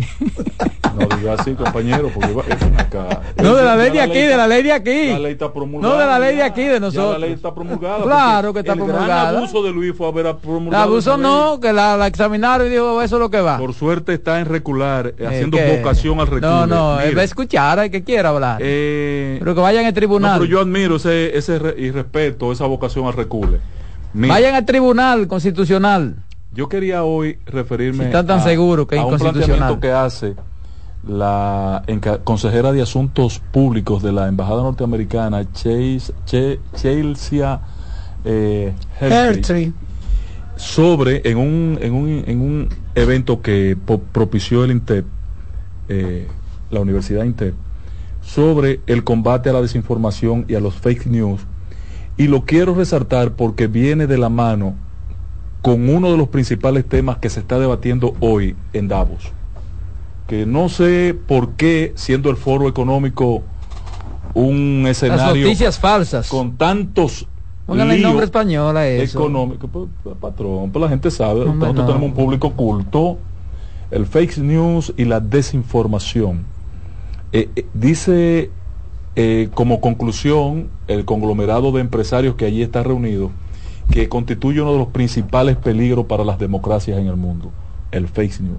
Pero no voy a dedicarle tiempo a esto porque me impactó. Yo vi un artículo de un tipo que habla de eso, creo que escribe en el listín. me impactó muy positivamente el los conceptos esbozados como peligro para la, la democracia que hizo la señora consejera de Asuntos Públicos. Quiero posponerlo para el lunes porque ese tema de, de la ley 0124 es trascendente y no puede quedar 1.24 es. 0124 No, y ese cero. 0124 eh, la ley ya se, se, se le pone eh, un sobranano. 00124. Eh, se pero 124 da lo mismo atrás que la espalda porque ese cero está de más. Por eso. Se suman, hoy he visto una cantidad inmensa de juristas que se han sumado al debate, empresas privadas y líderes de eh, asociaciones empresariales, colegios de profesionales, como el colegio de abogados, el colegio de periodistas, eh, entidades de la sociedad civil como participación ciudadana, eh, academias, ONG, un rechazo total al tema, un rechazo total. No tenía de otro el presidente de la República que reaccionar con el recule obligatoriamente. Yo asumo una calificación que da José Monegro al tema de que esta ley o lo concebido prescrito en el artículo 11 devuelve al país la posibilidad de construir un estado policial o de chivataje. Lo hago mío, eh, José, perdóname, porque me impresionó tu calificativo del tema. Ayer yo dije en esta mesa que no fue como entiende José Monegro y denunció hoy que hay una falsificación a la ley y que se cambió en algún lugar entre el Senado y el Poder Ejecutivo la ley. No, José, no, no, no. Yo dije aquí en este escenario, ayer, cuando se discutió el tema, que cuando se dio la segunda lectura, Alfredo Pacheco y la diputada Cerulle, de Cerulle, porque ella no es Cerulle, es la esposa de, de Cerulle, y introdujeron un cambio, un simple cambio, que los diputados lo vieron bien, porque no, como que decía lo mismo. Pero al reflexionar la sociedad entiende otra cosa. La ley decía originalmente, y, y, Monegro lo define muy bien en su participación hoy pública, que el artículo establecía que el DNI podía actuar previa autorización de un juez o de un tribunal competente. Los diputados, en la segunda lectura, encabezados por Pacheco, propusieron un cambio sencillo, simple. ¿Qué dice? Mínimo. Sencillo. ¿Qué dice? Eh, el DNI podrá actuar guardando, como dijo Adolfo aquí ayer, las formas legales. Ustedes saben el amplio espectro de posibilidades que es decir, Roberto, y tú eres un ducho, un tú dominas, porque yo no, yo lo que sé de número y hablo malísimo el español, lo leo mejor. ¿Qué significa guardando las formas legales? Bueno, pues, señores, eso es una ambigüedad del tamaño, del tamaño de un continente. Pero allá incluye, ahí incluye que tenga que ver, pero que ser a través de un juez. Claro, eso ¿Qué interés? Escúchame, Carmen, ¿qué tú lo interpretas correctamente. Entonces, ¿por qué nosotros lo interpretan incorrecto? No, pueden interpretar de 25 maneras. Porque no Pero ¿por qué tú quieres quitar lo que tácitamente queda definido como eh, no previo. que interprete lo que uno cree que puede porque, porque si tú lo dices claramente pero pero pero un momentito. Escúchame Roberto. Cuando tú me dejas claro ahí el DNI puede llamar a Ángela Costa allá a CDN Radio y pedirle que pase por aquí previo a una autorización de un juez o meterse en mis llamadas telefónicas previo a la autorización de un juez o meterse en mi cuenta de banco y hurgar en ella previo a la autorización de un juez o desconocer el llamado del Ministerio Público previo a la autorización de un juez o de un tribunal competente, pero no porque le dé la gana y le salga del forro al jefe del DNI. Sí, pero hay que ahí voy, hay que recordarle a ustedes. un amplio ámbito hay que recordarle a ustedes que ese es un proyecto de ley del Poder Ejecutivo. Sí. No importa. Y el Poder Ejecutivo devolvió la ley de modificación de la Cámara de Cuentas porque no se hizo en el Congreso lo que el Poder Ejecutivo envió. Entonces, si ahora está eso, escúchame, escúchame, escúchame, escúchame, si ahora está eso, interesante, esto, es peor lo que él está diciendo. Si ahora está eso, fue a por un Trujillo. con la participación del Poder Ejecutivo, porque se supone que el Poder Ejecutivo la examinó, la vio, cuando ellos no, cuando cuando a él le quitan cosas que no es el proyecto original, la rechaza y le envía y él la promulgó. Alguien del palacio llamó a la Cámara de Diputados. No, yo no sé, yo no sé, yo no estoy diciendo eso. Yo no tengo tú ves, tú ves cuál es el problema. Tú ves, ah. tú tienes elementos para decir eso. El ámbito Yo no lo tengo elementos para decir. No, no, no. Yo no tengo elementos para decir que llamó nadie. Ámbito de interpretación. Entonces eso es lo que hay que evitar. Lo que lo que por eso es que queremos Ah, entonces, entonces, exacto. Para evitar el ámbito de la interpretación. Pero oye lo que tú dices. Tú lo dices peor. No, no, ¿cómo fue? ¿Cómo es? Tú, dices ¿Cómo algo es? que nadie le ha dado mente. Tú pones ahora en, el, en la palestra un tema que nadie le había Cuando un proyecto de Poder Ejecutivo le cambian algo, el Poder Ejecutivo lo, rechaza porque es su ley, la está mandando él. No, no fue un diputado ni un senador, es el Poder Ejecutivo que creó ese proyecto. ¿Pero qué pasa? Y, y, quiere que se le apruebe tal como él lo manda. Exacto. Pero no puede ser así. Y se lo, exacto, y se lo modifica, lo rechaza y no lo rechazó. Entonces él lo aceptó. Lo aceptó. Y entonces, ¿por qué lo cambiaron a última hora? Porque eso se cambió, señores, el viernes, antes de que cerrara la legislatura, en la segunda lectura, y lo mandaron al Senado, que convocó para el día siguiente, y lo aprobó en dos lecturas. Alguien está detrás de esto para que esto se apruebe de esa manera. Ahora, la solución de todo eso es el Tribunal Constitucional y se acabó. No, no, no. Claro. No, Ajá, pero no confían en el tribunal ahora. No. Eh, para eso que está el tribunal. de oposición hoy se respetan. No, no, no, no, no. iniciar no, una, no, no, no. Porque lo que se alega es que tiene aspecto inconstitucional. Y si tiene aspecto inconstitucional, el tribunal es el que tiene que ver hay eso. Hay que poner al desnudo y al descubierto. No es un grupo, no es un grupo de, de abogados ni nada, es el tribunal. Porque aquí hay una fullería. Dice José Monegro. No, hombre, no. Dice José Monegro. Monegro no ha dicho eso. Ah, ah, no habla de fullería. no, no, no habla de fullería. Dijo que se falsificó. ¿Y qué falsificó? ¿Quién lo falsificó? Ah, yo no sé. Entonces lo aprobó falsificado. entonces, entonces él sabe, entonces él sabe que pues lo, entonces él sabe que lo aprobó falsificado el Poder Ejecutivo que se supone que lo examinó antes. No, no, no, no, mira, Roberto. Atención, o el Poder Ejecutivo lo aprobó sin verlo. Me lo mandaron y ya, listo. no, yo lo que quiero es quién, quién autorizó que se cambiara en la segunda lectura en la Cámara de Diputados. Pero Que alguien llamó para allá. Pero déjenme hablar. Ah, porque usted también está pinchando teléfono. Mira, ese, ese es el problema. Ese es el problema. Exacto. No, que yo sé quién llamó, no. Ese es el problema. Ese es el problema. alguien llamó para Ese es el problema. Alguien llamó para que se cambiara. Mira, déjame decirte algo. Un poder, chivate. De querer decir lo que sabemos y que no sabemos. Espérate, mira, déjame decirte algo. El Poder Ejecutivo envía una, un proyecto de ley. A lo mejor no estaba establecido como está. Tenemos Fernando ya casi. Pero sin embargo, el Poder Ejecutivo da por bueno y válido lo que hace. Exacto, a eso que me refiero. Pero no lo ve, porque vuelvo y te repito, quizás lo ve como tú lo ves. Tú dices, mira, pero nosotros no podemos interpretar que esta parte que dice, eh, vamos a dejarlo al ámbito legal, eh, no es mala. Lo que pasa es que no es el Poder Ejecutivo, no es Roberto Gil es al que pueda venir que utilice esta a los actuales actores. no no dudamos de los actuales actores. Es de los que puedan venir después. aquí hay aquí hay aquí hay miles de leyes aquí hay cientos de leyes que tienen ambigüedades. ¿por qué Carmen? aquí hay leyes que tienen incluso vacío también. sí pero tú no entonces cuál es el problema pero esta ley es sumamente peligrosa. ¿por qué? Carmen. Dejarla así. ¿Por qué, Carmen? Y yo invito a la oposición a que... Todas las leyes tienen aspectos de interpretación, todas. La posición política y por eso son los debates entre los abogados. No puede ser indiferente. Esa ley habilita la posibilidad de la creación de un Estado policial. Eso es Yo he visto abogados, yo he visto abogados con, conocimiento de causa decir que una ley prácticamente no sirve. Y he visto otro con conocimiento de causa decir que esa es la mejor ley.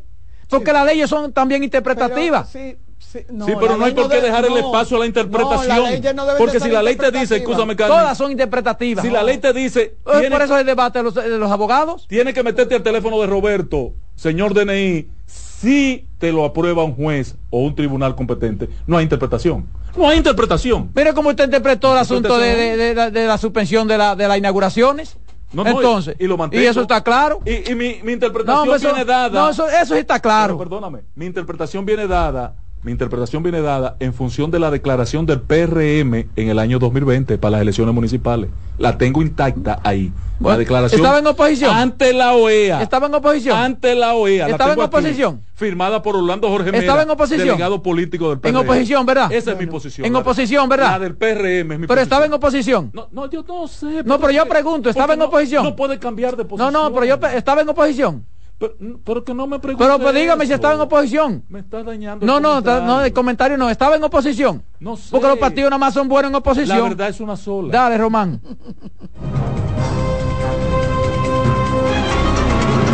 En breve seguimos con la expresión de la tarde.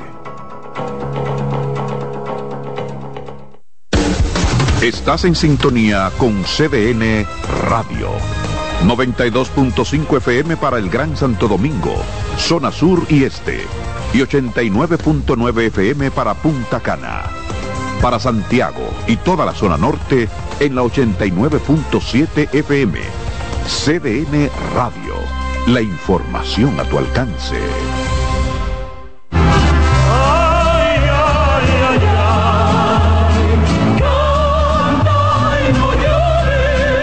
La vida pasa cantando. Canta, si aliviar quieres tu dolor. Cada domingo le invitamos a escuchar La vida pasa cantando, un programa de Logomarca y CDN Radio. Para cantar canciones como esta. La vida pasa cantando por esta emisora los domingos a partir de las 10 de la mañana. Con Lorenzo Gómez Marín. Cantando me iré, silbando me iré, cantando lejos me consolaré.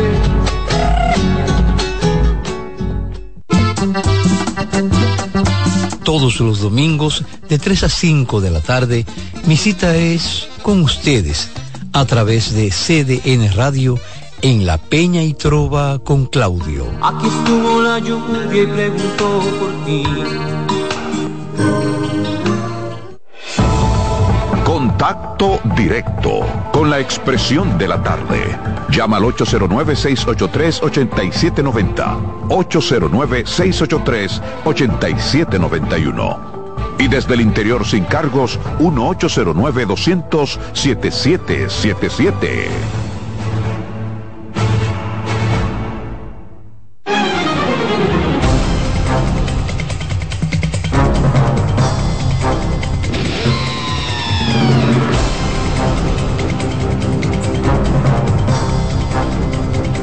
Seguimos, seguimos aquí. La expresión de la tarde son las 4.39 minutos. Ya tenemos con nosotros listo al experto en migración, el que más sabe del asunto. Fernando Almanzar. Buenas tardes, Fernando. Buenas tardes, Fernando.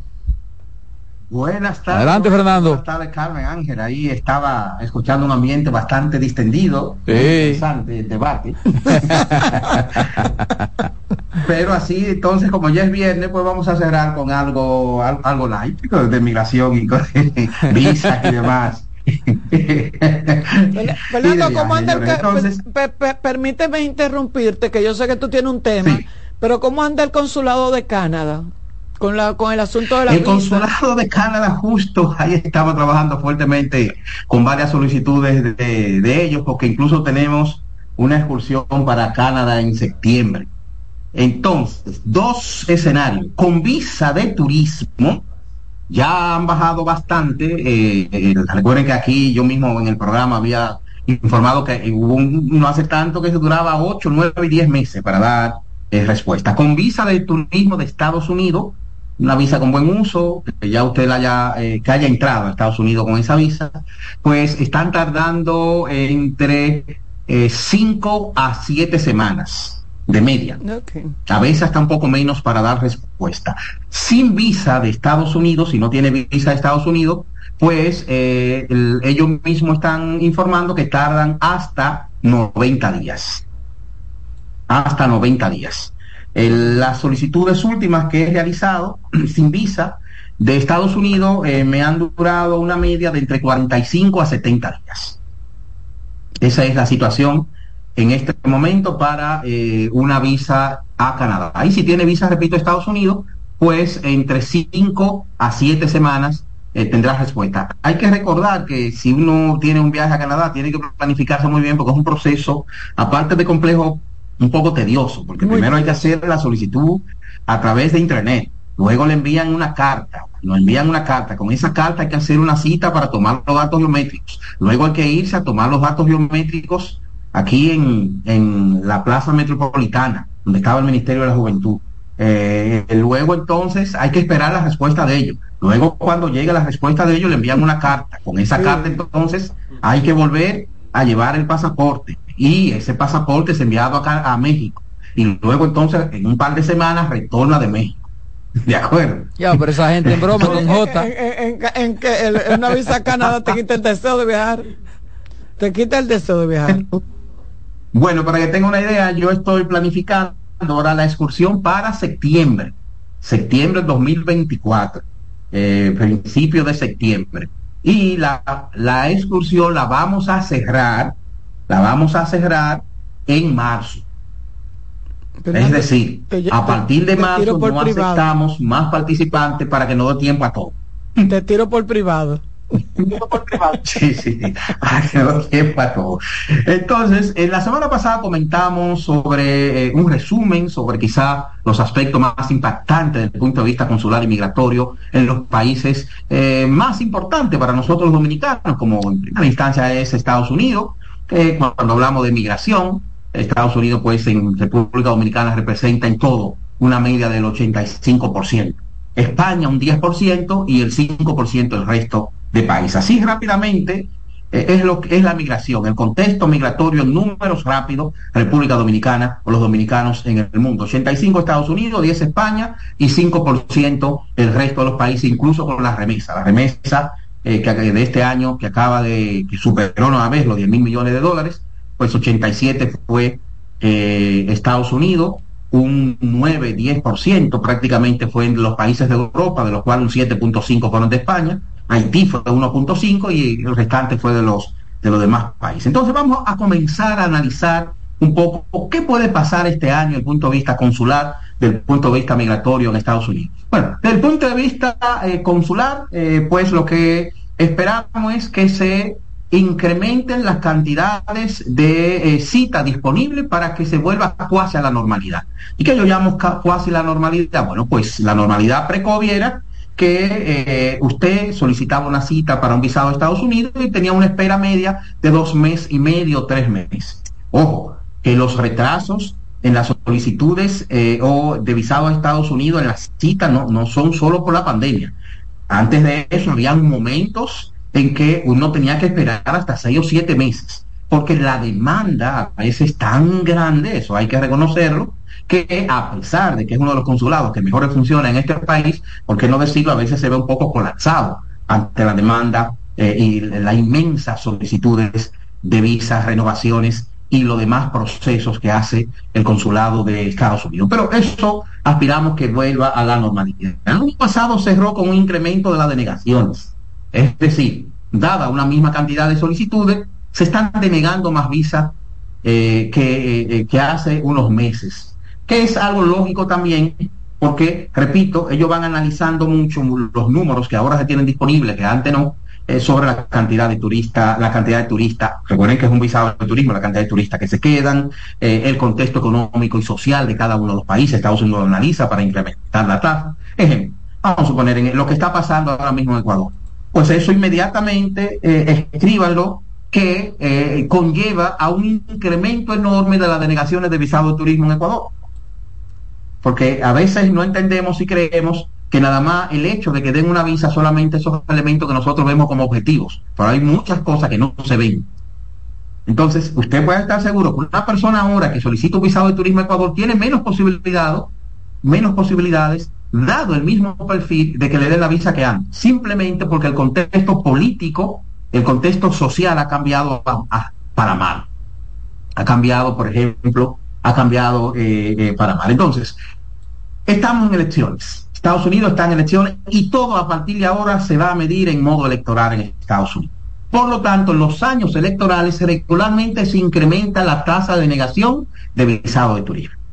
¿Por qué? Porque el debate consular, el debate migratorio en Estados Unidos es muy intenso y polariza bastante la población. Por eso pueden observar que el discurso de la oposición, en este caso política, en los Estados Unidos es un discurso bastante duro que cuando usted lo escucha, incluso los canales eh, de televisión afines a, esos discursos eh, o, a ese estilo de ver la, política de Estados Unidos, pues eh, usted dice, bueno, pero Estados, en Estados Unidos hay una invasión de extranjeros que están colapsando la economía y demás. Efectivamente, hay una avalancha de inmigrantes, pero los impactos en la economía son mínimos. El ejemplo está que la tasa de desempleo apenas se ha movido y cerró el año 2023 con un 3.7. Pero yo particularmente espero un incremento de las denegaciones porque estamos en año electoral. Y ya de hecho, de hecho, en los últimos meses se han incrementado las deportaciones en más de un 60%. ¿Por qué? porque caemos en un año electoral donde el tema migratorio va a ser protagonista porque uno de los candidatos, de hecho, uno de los candidatos, ¿por qué no decirlo? Que en, este momento está en primer lugar en las encuestas, en este momento, eh, bueno, pues tiene un discurso bastante duro con el tema de la migración, a un nivel tal que dice que su primer día, expresión de, en su primer día, eh, eh, en modo jocoso, se va a convertir en un dictador y que su primer día la meta es de, eh, deportar la mayor cantidad eh, de inmigrantes posible. Sí, lo dijo, lo dijo Donald Trump. Sí, sí, sí mismo, de, de forma jocosa, pero lo dijo. Que se iba a convertir en un dictador el primer día para, eh, lo primero era iniciar una deportación masiva de inmigrantes. Entonces, la y eso le gana voto a, Fernando, oíste, eso le gana voto en Estados Unidos. Sí, de manera especial el sector eh, político, el mercado que él representa. Exacto. Eh, al final es, eh, es así, o sea. Déjame decirte que así fue que él ganó. Más que se quiera, se ha convertido en un fenómeno electoral. Trump ganó, Trump ganó con una política dirigida a la migración.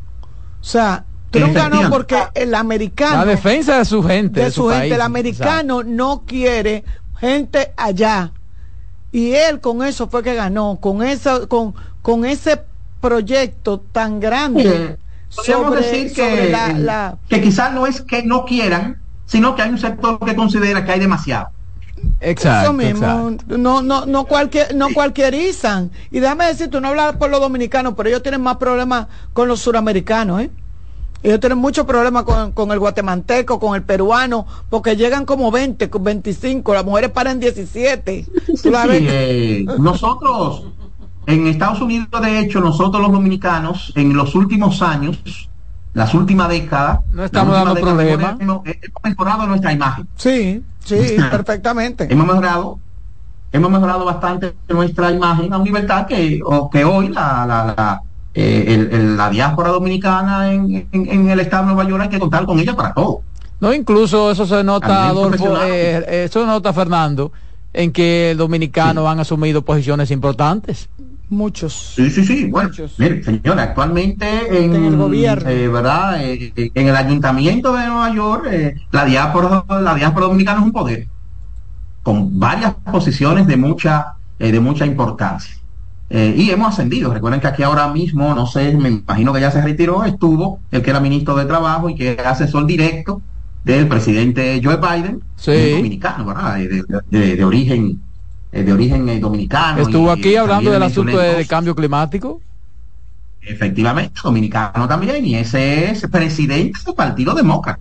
No, no, no, no del presidente local, no del partido a nivel federal. Eh, y dos embajadoras que son dominicanas. Le he comentado que la embajadora en este momento en el Reino de España, Estados Unidos es dominicana también. o sea que hemos mejorado, hemos mejorado bastante, pero bueno, la inmigración es un tema eh, muy difícil y Donald Trump es un mago aprovechable. ¿Qué sucede? Que entonces el gobierno actual entonces actúa de una manera reactiva para que esas acusaciones tengan un impacto mínimo en ese segmento del electorado que eh, no es ni de izquierda ni derecha, pero que sí le puede preocupar el tema. Para decirlo, para decirlo así. Entonces, eh, todo lo que es a nivel consular y migratorio va a estar marcado por las elecciones, porque son en noviembre, pero ¿qué es lo que sucede en Estados Unidos? Que hablamos de República Dominicana, bueno, eh, por, el, por el impacto que tiene la política en la actividad diaria, pero en Estados Unidos se dura un año en elecciones. Ahora ya se comenzó, ¿verdad?, con los caucus en, en Iowa, que ganó eh, aplastantemente eh, dentro del Partido Republicano y en eso duraremos casi todo el año entonces, en las convenciones internas, tanto del Partido Republicano como del Partido Demócrata, y luego vienen las elecciones presidenciales. Entonces, eh, va a estar marcado, espero un incremento de las denegaciones, por lo tanto, tiene uno que preparar mejores perfiles. o demostrar mejor el, perfil, ir más preparado para las entrevistas a nivel consular, porque estoy seguro que los cónsules van a ser mucho más exigentes para, eh, eh, para dar el visado. En el aspecto normativo, pues, como las elecciones son en noviembre, no, eh, no creo que vaya a haber cambio. hay una política de Joe Biden que tiene dos partes, según ellos. Tiene una parte que es apretar la migración ilegal incrementando las deportaciones. incrementando y llegando a acuerdos con otros países, con terceros países, para que incluso puedan trasladar inmigrantes a sus países. Miren al nivel que está ese acuerdo. España ya hizo un acuerdo también con, Estados Unidos y recibió los primeros 150 inmigrantes latinoamericanos que estaban ilegales en Estados Unidos. Y Estados Unidos entonces lo mandó a España. Y así entonces aspira, me imagino que lo hará ahora con este gobierno nuevo en Guatemala, eh, con México y con otros países, con otros países más. Y dar facilidades a la migración legal que debemos reconocer que este gobierno ha dado bastante. Cientos de miles de personas han llegado por una vía legal. ¿Por qué? Ha ampliado los eh, TPS, los tratados de protección temporal a muchísimos países. Ha creado el paro humanitario para venezolanos, para cubanos, para nicaragüenses, para salvadoreños. Ha creado un paror especial con visado de trabajo para toda persona que tenga una petición colombiana, de, o sea, de, nacionalidad colombiana o nacionalidad ecuatoriana, ha creado 30 mil visados con permiso de trabajo especial para cuatro países latinoamericanos. O sea, ha ampliado las facilidades para que usted pueda llegar a los Estados Unidos de una manera legal y están restringiendo entonces esa parte. Eso no espero que haya ningún cambio porque esa es la política de este gobierno y lógicamente si hay cambio de gobierno, pues Debemos entonces prepararnos para un 2025 en el cual se va a intentar grandes cambios de manera operativa, porque yo siempre le aclaro eso a la persona. Cambiar la ley migratoria es muy difícil, no la, no ha logrado cambiar nadie. esa ley migratoria es de la década del 50, eh, eh, después hubo un gran cambio en el 65, eh, eh, ahí fue que se cambió el modelo, el modelo eh, que actualmente tenemos. Antes era un modelo de cuotas. Estados Unidos definía qué países podían entrar a Estados Unidos y lógicamente esas cuotas eran para europeos prácticamente. Y luego entonces es el modelo actual, que es el modelo de reagrupación familiar y que hasta cierto punto permite, que es lo que critican algunos sectores de Estados Unidos, el efecto bola de nieve. ¿Cuál es el efecto bola de nieve? Bueno, pues que yo dominicano me voy a Estados Unidos y me hago ciudadano. Y entonces ya yo como ciudadano pido a mi esposa, como residente también, pero para decirlo como ciudadano, que tengo más posibilidades, pido a mi esposa, pido a mis hijos eh, solteros, pido a mis hijos casados, mis hijos casados llevan a su esposo y además llevan a, los nietos, pido a mi mamá, pido a mi papá, me puedo eh, pido a mi hermano, mi hermano se lleva a la esposa y además los sobrinos y entonces el efecto bola de nieve que los eh, conservadores en Estados Unidos critican de la ley migratoria y que quieren cambiar pero no creo que la puedan cambiar. Para eso se vamos a tener que seguir con ese tema. Vamos a tener que seguir con ese tema el próximo viernes, y ya hemos llegado prácticamente al final. Así es. Eh, así que ya tú sabes, el próximo viernes vamos, vamos a continuar con ese tema que está bastante interesante. Buen fin de semana. y la próxima semana continuamos. Tengan todos un excelente fin de semana. Buen fin de semana, Fernando. Mire, decir últimamente que el presidente ha instruido al director del DNI para una reunión con la Asociación de Diario para discutir este caso, este, la ley de, del ley. Bueno, terminamos por, este, por esta semana. semana. La voz fanático en breve.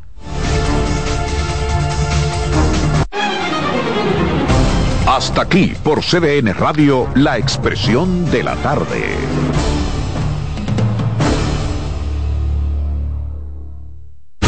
Escuchas CDN Radio, 92.5 Santo Domingo Sur y Este, 89.9 Punta Cana y 89.7 toda la región norte. Lo mejor de lo nuestro. Somos una mezcla de colores bellos, rojo, azul y blanco, indio, blanco y negro cuando me preguntan que de dónde vengo, me sale el orgullo y digo, soy dominicano hasta la taza. ¿Qué significa ser dominicano? Mi hermano humano siempre da la mano. Nada que nos una más que el orgullo que llevamos. Tomando mi café Santo Domingo, pues soy dominicano. No hay nada que nos identifique más como dominicanos que nuestro café Santo Domingo. Tomando mi café Santo Domingo, pues soy dominicano. Son 30 años asegurando el futuro de nuestros socios. 30 años apoyando a pequeños y medianos empresarios a convertirse en empresarios de éxito. 30 años aportando y ayudando a dinamizar una economía creciente, apoyando y fortaleciendo a los principales gremios empresariales que hacen vida en nuestra empresa cooperativa. Porque en Cooperativa Empresarial somos el motor que ayuda a impulsar la economía nacional contigo y para ti. 30 años de hacerte la vida fácil para alcanzar tus sueños. Cooperativa empresarial, 30 años siendo tu futuro seguro. ¿Pensando cómo salir de la rutina? No piense más. Nuevas experiencias le esperan en Marien Puerto Plata. Un hotel todo incluido, rodeado de hermosa playa y vistas inolvidables. Reserve una escapada para toda la familia y disfruten de unas vacaciones inolvidables. Conozca más en marienhotels.com.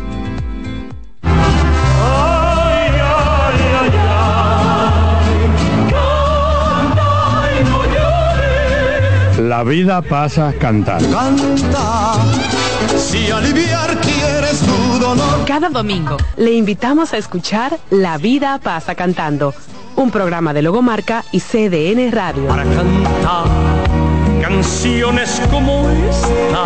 La vida pasa cantando por esta emisora los domingos a partir de las 10 de la mañana. Con Lorenzo Gómez Marín. Cantando me iré, silbando me iré, cantando lejos me consolaré. La sirena, más de una emoción, presenta. En CDN Radio, un breve informativo. El candidato presidencial del Partido de la Liberación Dominicana, PLD, Abel Martínez, declaró que hoy el pueblo dominicano es consciente de que al llegar el PRM al gobierno en 2020 llegó la desgracia al país.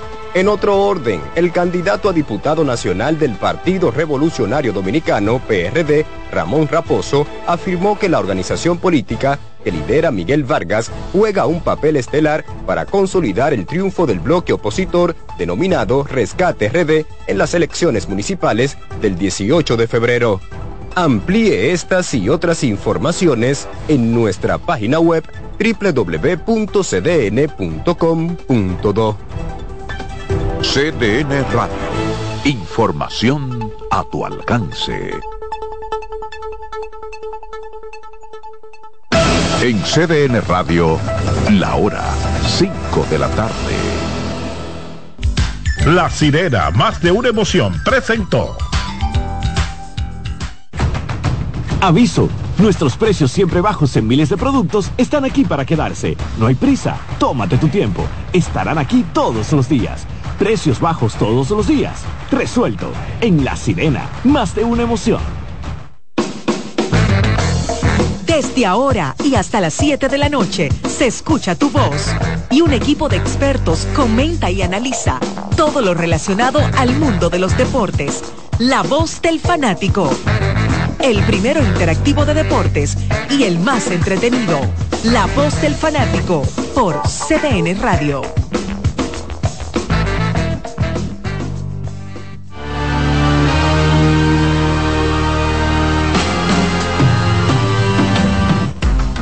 Viernes 19 de enero, así mismo como decíamos en octubre, noviembre, diciembre, que van rápido los días, ya estamos a 19 de enero, señores, ya este primer mes apenas le quedan, ¿verdad?, 12 días. Así que bienvenidos a este último día de esta semana, aquí en La Voz del Fanático. Iván Joel Ramos por aquí, saludándoles y esperando que se encuentren todos bien y que nos acompañen durante estas dos horas de contenido aquí en el mejor programa de las tardes en República Dominicana, ya con 20 años. Por eso somos la voz del fanático y a Dios las gracias que nos permite llegar día por día a todos ustedes y que nos ha permitido llegar durante tanto tiempo hasta sus hogares, sus vehículos, ¿verdad? Y ahora sus dispositivos móviles eh, celulares, ¿verdad? Así que buenas tardes a todos y por aquí nos acompaña el señor Ranking, porque hoy es viernes en el mes de noviembre, diciembre, se hizo el loco, eh, hizo pocos rankings, pero hoy tiene uno, porque como ya la serie final de Lidón tiene fecha, tiene equipos que van a disputarla, entonces él trae un contenido alusivo a las finales históricas de la Liga Otoño Invernal Dominicana. Bienvenido y buenas tardes, Marco Sánchez. ¿Cómo estás? ¿Qué tal, Iván? Buenas tardes para ti. ¿Tú estás bien? Gracias a Dios, estamos bien. Mientras tú estés eh, con Dios y estés saludable, ¿Tu equipo está en la final? Eh, ¿Alguno de los tu equipos está en la final? Eh, tú sabes que yo, históricamente, yo siempre estoy con el Licey, porque tengo buenas amistades en las estrellas. O sea que tú no pierdes. Ahí yo estoy 50 y 50. No, yo no pierdo. No pierdo José Luis. Pero no entendí eso. Históricamente soy liceísta, pero tengo amistades. Pero ahora tengo amistades. Como que debería ser 75-25. Yo estoy 50 y 50. Para Ah, ser honesto. Fernando Tatis padre te ha convencido un poco. ¿Eh? te, ha, te- te- te- te ha- te ha dado un poco, ¿eh? Sí, sí, sí. Está bien, por eso lo pusiste en el ranking en dos años. Sí, Dirigiendo, listo. Si, si, gana, si gana este año, ya tú sabes que del número 10 baja al top 3. Sí, Tati me preguntó, Marco, ¿tú me colocaste en el ranking? Digo, sí. ¿Cómo, Marquito? Y si gana ahora, lo va a poner en los primeros tres. Bueno, lo cierto, Iván, que como tú destacas, eh, estos equipos se ven la cara, una vez más, es la quinta vez en la historia que se verán la cara, ya se han visto la cara en cuatro ocasiones, arroja un final, tres títulos para el Licey y uno para las estrellas. El título que gana las estrellas fue cuando estaban en la normal, más luego se ha enfrentado tres veces y el Licey ha salido por la puerta ancha. El año pasado, todos saben la historia, se espera una buena final, muy balanceada, eh, las opiniones estarán divididas. Las estrellas tienen la responsabilidad, ya que se han enfrentado, ¿verdad?, en años consecutivos, de crear la rivalidad con el Licey. Es cierto. Tienen esa responsabilidad de crear esa, esa rivalidad, porque si el Licey se lo lleva otra vez, no hay rivalidad, ¿verdad que no, José Luis? Es un reto. Para, eh. para tú crear rivalidad, tienes, tú me das y yo te doy. La oportunidad de la revancha. Es así. Entonces ya eh, las estrellas tienen su derecho a réplica eh. con relación al Licey que les ganó el año pasado. La verdad es que crédito para todos los equipos. Como dijo Fernando Tati en una entrevista, tuvimos que manejar muchas cosas. crédito también para la gerencia, eso de usted tener una super como Fernando Tati. Los dos equipos tuvieron que manejar muchas cosas. Sí, es cierto. el Licey tuvo que manejar la salida de, Miguel Andújar. O sea, También la de eh, Roja. Llegar a una final en Lidón es a través de muchos sacrificios. De decisiones importantes, de a veces fracaso y luego levantarte. Eh, crédito a los dos equipos que pudieron. Se quedaron gigantes, se quedaron los leones. Por cierto, los leones yo creo que ya con la derrota de ayer tienen a los a los escogidistas amigos nuestros que sobre todo llamaron y nos escribieron ayer suelten un poquito el dirigente porque ya se verá suelten suelten a Esteves que, que, no fue por él que perdieron. Anoche lo blanquearon y no fue por él. Bueno yo creo que donde le escogí realmente dio el, tropizo letal. ¿dónde tú crees que perdió anoche cuando perdió frente a los gigantes. Allá a los gigantes okay. yo creo que esa derrota fue fatídica para el equipo Escarlata y Elise la aprovechó derrotando aquí al conjunto oriental. Fueron fatídicas la primera derrota, la segunda, todas fueron fatídicas. Sí, pero esa le puso la tapa al pomo. Yo pienso que... Esa se nota más que las demás, pero esa derrota contra los gigantes eh, tiene tanto valor como la primera derrota cuando comenzó el round robin.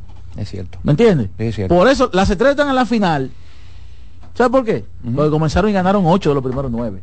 Es cierto. Ah, o sea, aseguraron temprano su pase. A la Los gigantes clasificaron a round robin porque ganaron todos los juegos desde que comenzó. O sea, tú tienes que picar adelante.